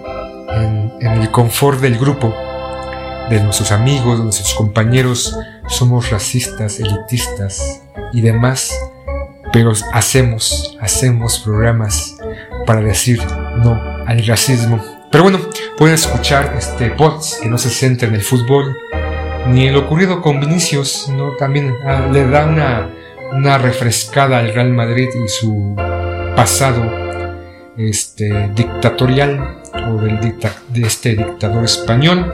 También tiene uno con este, superación personal, un manual de para que te saquen dinero, hace este comentario el poeta sobre lo que es la superación personal y cómo lo quieren vender como si fueran mm, paso uno, paso dos, ¿no? Este, póngase de pie, levante el brazo, ponga una sonrisa y dígase, soy exitoso, soy exitoso, soy exitoso, ¿no? Entonces ahí da cuenta de cómo también esa experiencia que ha tenido el poeta con estos cursos de superación personal, porque las, las empresas, las escuelas, incluso la, parte gubernamental te da, te manda a hacer estas, estos talleres, estas capacitaciones, ¿no? También en la actualidad de cómo ser un hombre deconstruido, cómo evitar las violencias, casi casi diciendo, eh, sé como este hombre deconstruido que se pone vestido, y hace una alusión el poeta a estos artistas, personajes públicos. Menciona un cantante que se, se vistió en un evento de mujer. Estos eh, que ya existían desde los 80, 70, los, los drag queen o transvestis, que no necesariamente querían ser mujeres, es una manera de expresión, algunos en este caso del drag queen, sátira o creando un espectáculo de transvestis que no necesariamente suelen ser o son homosexuales, pero que han existido desde ya un par de décadas, que, pero que pareciera en este momento, en este siglo XXI, en este 2023 o años anteriores, que era algo nuevo, ¿no? Ay, no mames, este güey vestido, mis huevos, mis huevos depilados, ataviados con una pantaleta unas medias y un ligero, que no mame. Entonces, sobre esto de la superación personal en el, en el, tema del poeta, este, si era sobre eso, ya me desvié, no sé. Pero regresando a la superación, ya, no sé qué putas más estoy hablando. Pero hablaba sobre su propia experiencia y se le olvidó dar, decir un dato. Ya me dio, me dio permiso acuérdate poeta me dices permiso de hablar sobre el tema. Eh, íbamos creo que todavía en el CCH, ya habíamos salido, entonces no recuerdo si era, estoy hablando entre el 98 y el 2000. Estuvimos buscando trabajo, vimos un anuncio, nos dirigimos a las oficinas ahí en el centro histórico, creo que cerca de eje central. Llegamos al sitio en cuestión, nos dijeron, ah sí, bienvenidos, aquí es una empresa donde se les dará una capacitación, tendrán grandes oportunidades de éxito y de avance y de escalafón y todo esto, endulzándonos el oído. Y tienen que venir el día de mañana en ayunas, especificando en ayunas, desde las 8 de la media, porque vamos a tener una capacitación de, y de ahí para allá partir a este, que sepan que, de, qué, de qué va esta empresa. Y así fue, el día siguiente fuimos el poeta y yo una pequeña oficina, un edificio, unas oficinas, todo un piso medio cutre.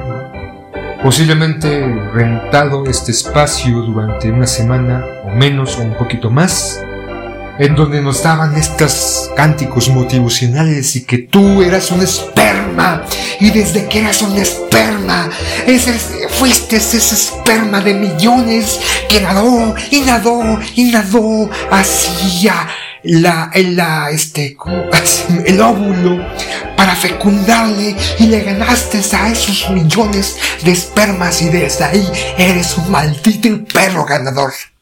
Entonces nos estuvieron, ¿no? Este, acondicionando durante horas sin aire acondicionado, con un chingo de calor, haciendo dinámicas con hambre. Creo que hasta el final nos dieron pizza. Creo que todo fue esto para lavarnos el cerebro, porque al final nos dijeron esto no es una empresa, no es una compañía en donde ustedes vayan a trabajar.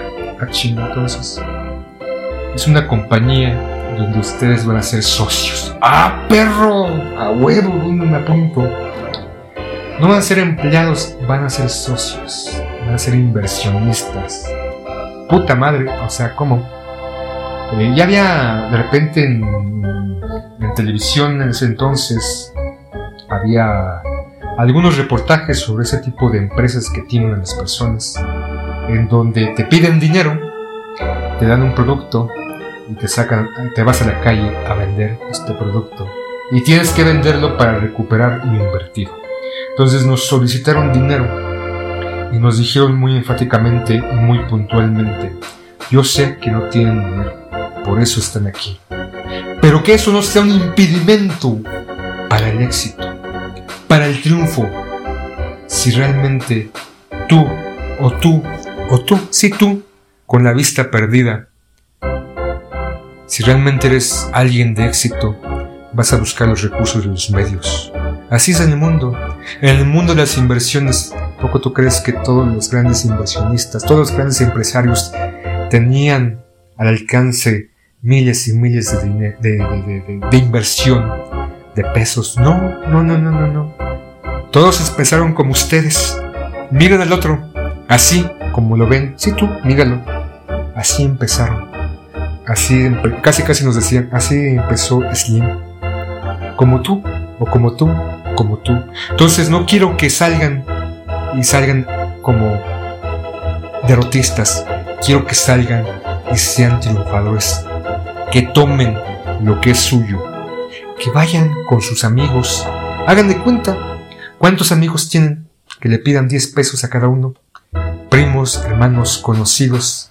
Si realmente quieren esto, si realmente quieren el éxito, nada, nada los impedirá. Nada, salvo ustedes. Sí, tú eres el único que va a ponerte el pie. ¡Ah, puta madre, ¿no? Pues, a huevo que no quiero ponerme el pie aunque de repente me ando cayendo. Eh, en mi mentecita, en mi cabecita, ya desde que empezó con eso dije, ah, chingar a su madre. No quiere decir que yo sea muy despierto, ni mucho menos. El problema es que yo no tenía amigos, yo no tenía familiares, entonces, ¿a quién le pedía dinero? Pues no, al poeta, pues el poeta me iba a pedir a mí, ¿no? pues, por eso, putas madres, estábamos ahí, por eso, carajo, estábamos ahí. Salimos de esta oficina, nos citaron al día siguiente, caminamos un par de metros en silencio, dos, tres minutos. El poeta estaba muy pensativo y, no sé si él preguntó, yo le pregunté, ¿tú cómo ves, cabrón? No, pues está, está difícil. Si no mames, me responde el poeta. Estoy pensando, ¿cuánto, ¿cuánto me prestarán mis hermanos?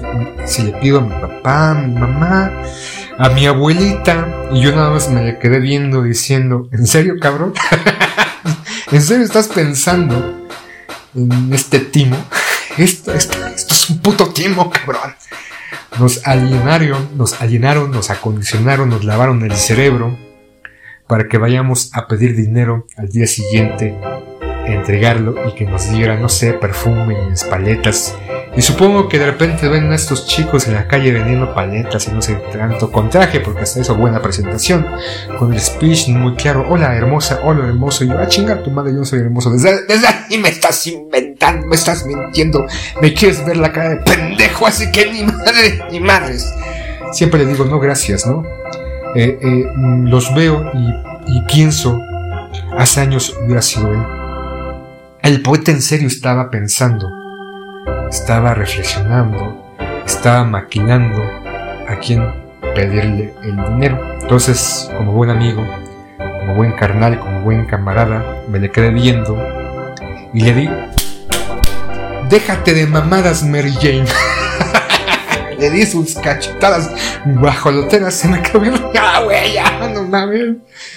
Ya como que la ardilla caminó, pues después de 5 o 6 horas con calor, gritando y haciendo pendejadas y medias, sin comer, sin beber agua, pues obviamente nuestro cerebro, y precisamente era estrategia para manipularnos, y ya después, tres minutos después, ahora sí que tres doritos después, el poeta dijo, no mames, qué pendejos, qué pendejos soy. Obviamente, no volvimos al día siguiente, bueno, eso digo yo, no sé, a lo mejor el poeta sí volvió a escondidas, me mintió, me dijo que no iba a volver. Y al día siguiente sí fue y dio su dinero y lo timaron, ¿no? Porque es lo que pasa con esta cuestión de superación personal. Entonces el poeta me dio permiso de hablar sobre el tema que lo omitió. Entonces en este, en este robo de base estaremos robándonos los temas del poeta, de su crudo, desde las entrañas, del contenido de sus vísceras, de su sangre, de sus fluidos corporales. Y hablaremos, no de todos, no de todos, habrá algunos, ¿no? Lili Telles también, pero ya he hablado de Lili Telles anteriormente y me caga la madre esta mujer, ¿no? Aunque se dice que es la, ¡eh, la próxima presidenta, porque yo estoy en contacto con el pueblo. Mis 34 años de carrera dentro del medio periodismo, dentro del periodismo, mis, mis coberturas, mis investigaciones me hacen la mejor jugada, ¿no? Y precisamente ayer salió Miguel Ángel Mancera diciendo, pues no, no, no, nosotros no vamos con esta idea del pan de estos eh, millón de firmas. Claro, Margarita Zavala dijo, a huevo, a huevo, ¿alguien quiere asesoría de cómo falsificar firmas? Me pongo a su plena disposición, entonces, no, no, no. Ya para concluir, este, creo que lo debí de haber dicho en el, en lo referente al racismo, ¿no? Ya nada tiene que ver con, con el tema del poeta, los temas del poeta. Deberías hablar poeta de esto. Sobre... Ah, aunque ya también es demasiado ocioso, ¿no? Ya va a salir, creo que esta semana la próxima, La Sirenita, ¿no? La indignación porque están utilizando una, una actriz eh, negra, perdón, una actriz de color, pero... Ah, chinga, no, es que aún no soy un hombre deconstruido socialmente, una mujer afrodescendiente. Como eh, actriz principal de este live, action, esta película Vida, referente a la sirenita, yo no la voy a ver porque yo quiero a la sirenita rubia. No, no es rubia, ¿verdad? No, sí, no es rubia. Pelirroja, de tez blanca como de espuma, ojos azules, y a mí no me van a ver la cara de pendejo con esto, pero es un poquito, ¿no? Ya en un momento hablamos de esta inclusión forzada. Este, la sirenita, pues no es inclusión forzada, ¿no? El argumento es. ¿Cómo es una sirena? o sea, las sirenas eh, tienen que ser eh, rubias, pelirrojas. Es la, su, justificación y desde el año pasado esos videos donde niñas de color diciéndose identificadas, soy yo, soy yo, y otras niñas diciendo, eso no es la sirenita, ya es un debate. Y al final de cuentas, quien quiera verla, la, la verá. Aquí me enfocaré en lo que es este lo que salió la semana pasada o hace dos semanas en Netflix, ¿no? Este documental, supuesto documental de Cleopatra, en donde dicen que pues eh, la historia nos ha engañado. Paren las prensas. Paren las prensas. Esta sociedad blanca, falocentrista, este, aunque el poeta decía que ya no se, se debe decir falocentrista, este, no me acuerdo, soy un boomer, ¿no? Decía poema, poema poeta. Quien diga ahorita falocentrista, este, patriarcado, es un boomer, no vive del siglo, eh, un viejo, a huevo, soy viejo. Pero ya más adelante diré cómo se debe decir esta, las, nuevas, las nuevas generaciones que inventó de que Cleopatra pues, es egipcio, ¿no? la parte norte de África, pues África pues, son negros, ¿no? Son de raza negra, pues, pues, ¿por qué nos pitan como Liz Taylor, ¿no? En esta película donde se habla de Cleopatra, pues obviamente tampoco Liz Taylor es una representación de Cleopatra, ni mucho menos, es una película de Estados Unidos con actores estadounidenses. Ni siquiera en esas películas de Charlton Heston que pasan mucho en Semana Santa Moisés, pues tampoco, ¿no? Nada tiene que ver técnicamente con estos actores, con los personajes,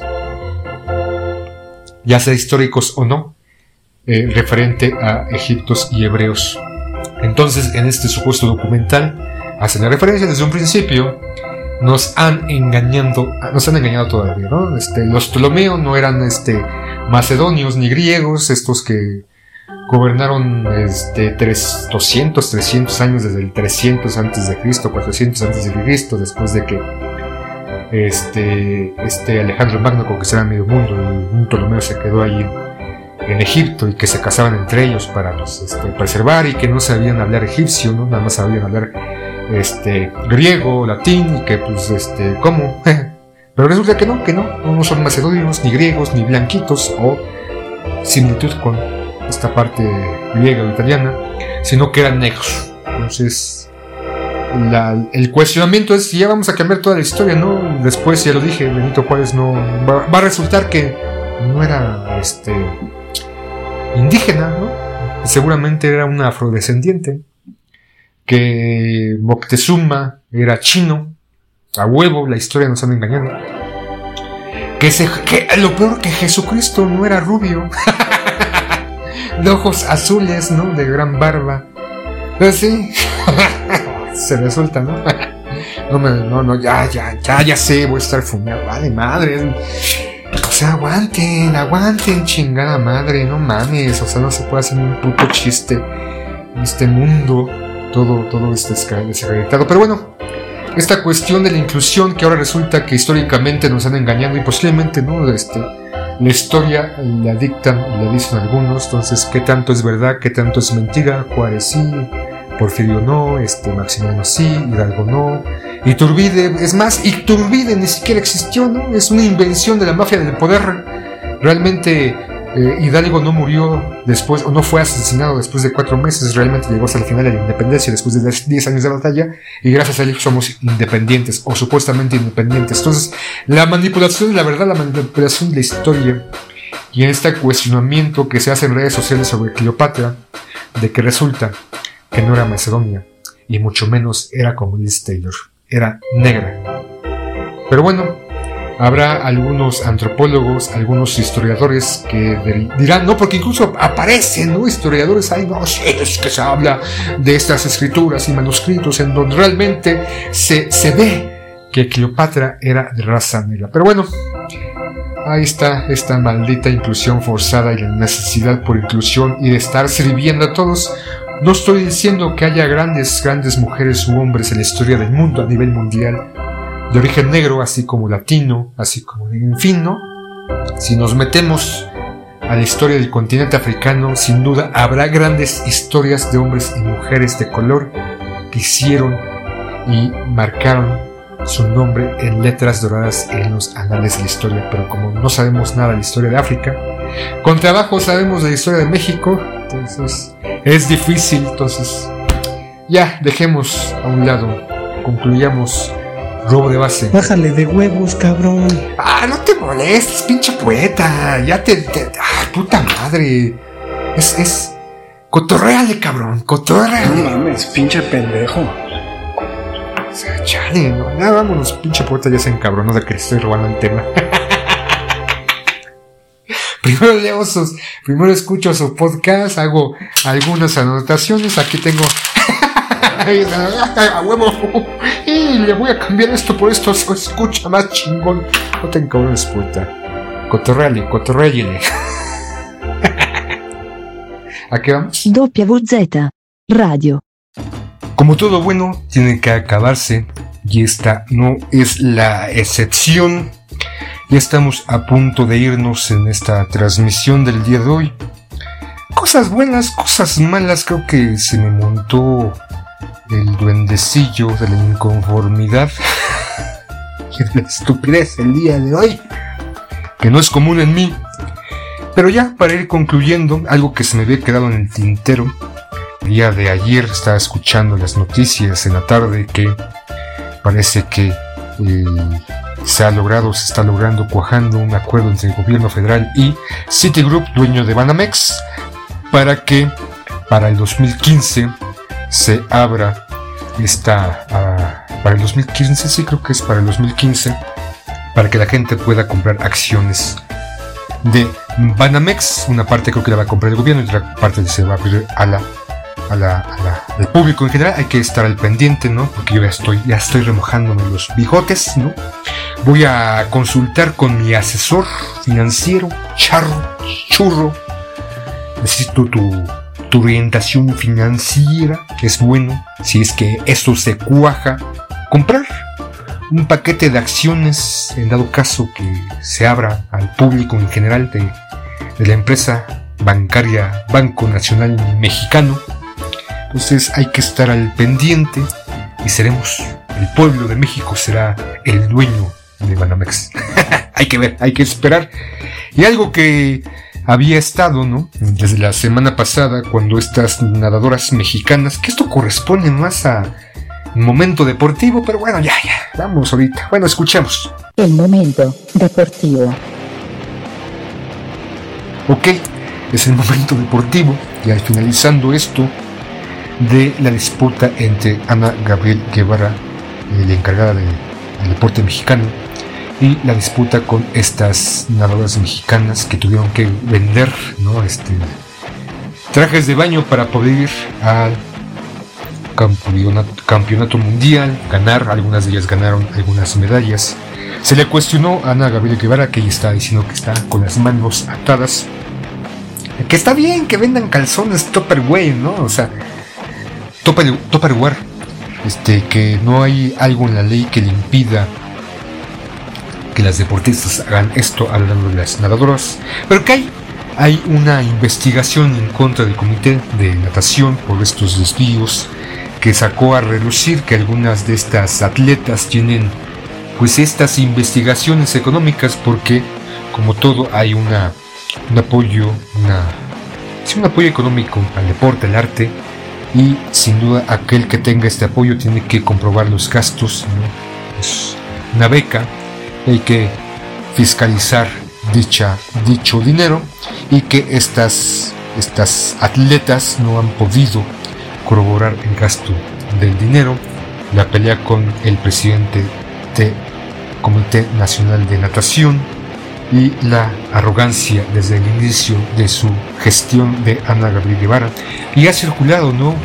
Cuando ella era atleta, ahorita es, no es atleta, es, es funcionaria pública, se quejaba también amargamente de los funcionarios públicos que no apoyaban al deporte y en un momento ella fue excluida o no tuvo el apoyo que se merecía acorde a, los logros, a la capacidad deportiva que tienen muchos atletas, incluyendo, incluyéndola a ella y estando en, la historia del deporte mexicano junto con Paola Rojas, junto con Longoria, junto con esta eh, deportista de arterofilia que murió, me parece, el levantamiento de pesas también, que ganó una medalla en los Juegos Olímpicos, y esos eh, atletas que han representado honrosamente muy bien el, el deporte mexicano, no como se esperaba, son muchos que van a competencias internacionales, pero en este caso de Ana Gabriel Guevara, en esta disputa y su arrogancia y su comentario poco atinado, bastante desatinado, eh, aunque nosotros lo tenemos, ¿no? De repente aquí, ya saben, aquí hacemos muchos comentarios desatinados diciendo negro, puto, gay, maricón, este chaparro, prieto, gordo, chaparro, ya dije chaparro, ¿verdad? tengo una obsesión con los chaparros o qué pedo. Eh, prieto, blanco, lechoso, este, enano, entonces aquí podemos, ¿no? ¿Qué, tanta libertad de expresión existe? ¿O qué tanto responsabilidad tenemos con lo que decimos muchas veces, en este caso con Gabriela Guevara? Los comentarios desatinados para muchos, esas entrevistas que pululan en redes sociales, estos videos de cuando era deportista y ahorita desde que entró, ¿no? También diciendo que su gobierno o su tiempo de funcionaria pública Dentro del deporte ha habido varias irregularidades, excluyendo a algunos deportistas y beneficiando a otros. Dícense, dicen amiguismos y que les ha entregado esos apoyos económicos y su burla, ¿no? Sigan vendiendo Tupperware, ¿no? Me vale vagina, me vale ovarios, me, me vale chichi, ¿no? Diría una mujer empoderada. Me vale vagina, punto. Me vale vagina. Chúpame la vagina, chúpame la vagina. Entonces ya con eso nos despedimos. que a ver qué pasa con esta novela de Ana Gabriel Guevara y su disputa con estas deportistas. Lo de Banamex, si se va a abrir a la compra pública de los hijos del pueblo que tienen un guardadito debajo del colchón, pudieran pudiéramos comprar un paquete de acciones y ser y tener una silla en la mesa directiva del Banco Nacional Mexicano. Y ya para irnos, vamos con una cancioncita si nos da tiempo, si no la cortamos. De Aerosmith, ya hemos hablado un poquito de él. La canción Living on the Edge. Los dejamos con esto. ya, vámonos. A ver si estoy para la próxima semana.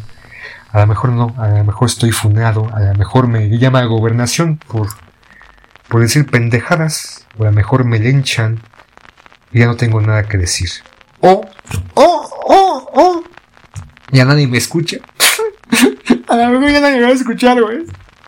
Por tanto es pendejada que... Y, y recuerden, esto no es un programa cultural, ni un programa de, de, de, la buena comunicación, y hablando del arte, nada, es un momento de desahogo y de ver algunas cosas y hablar a a pene, pene expuesto, ¿no? calzón quitado, sin tapujos. Vamos con Aerosmith Living on the, on the Edge.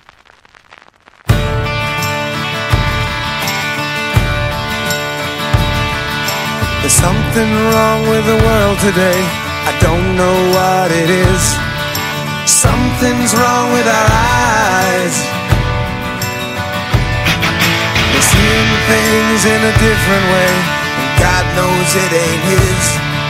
It sure ain't no surprise. Yeah, we're living on the edge.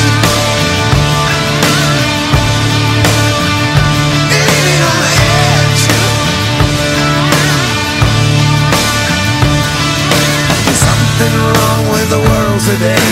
The light bulb's getting dim. There's meltdown in the sky. judge a wise man by the color of his skin. Mister. You're a better man than I.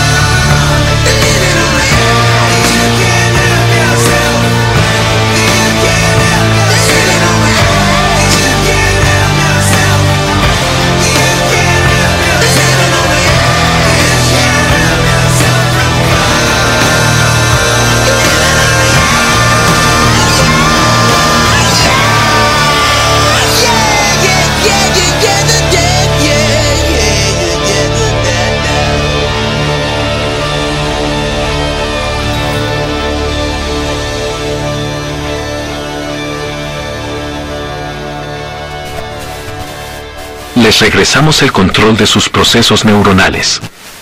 Los esperamos la próxima semana con más. Aquí en la 95.7. WZ Radio Control.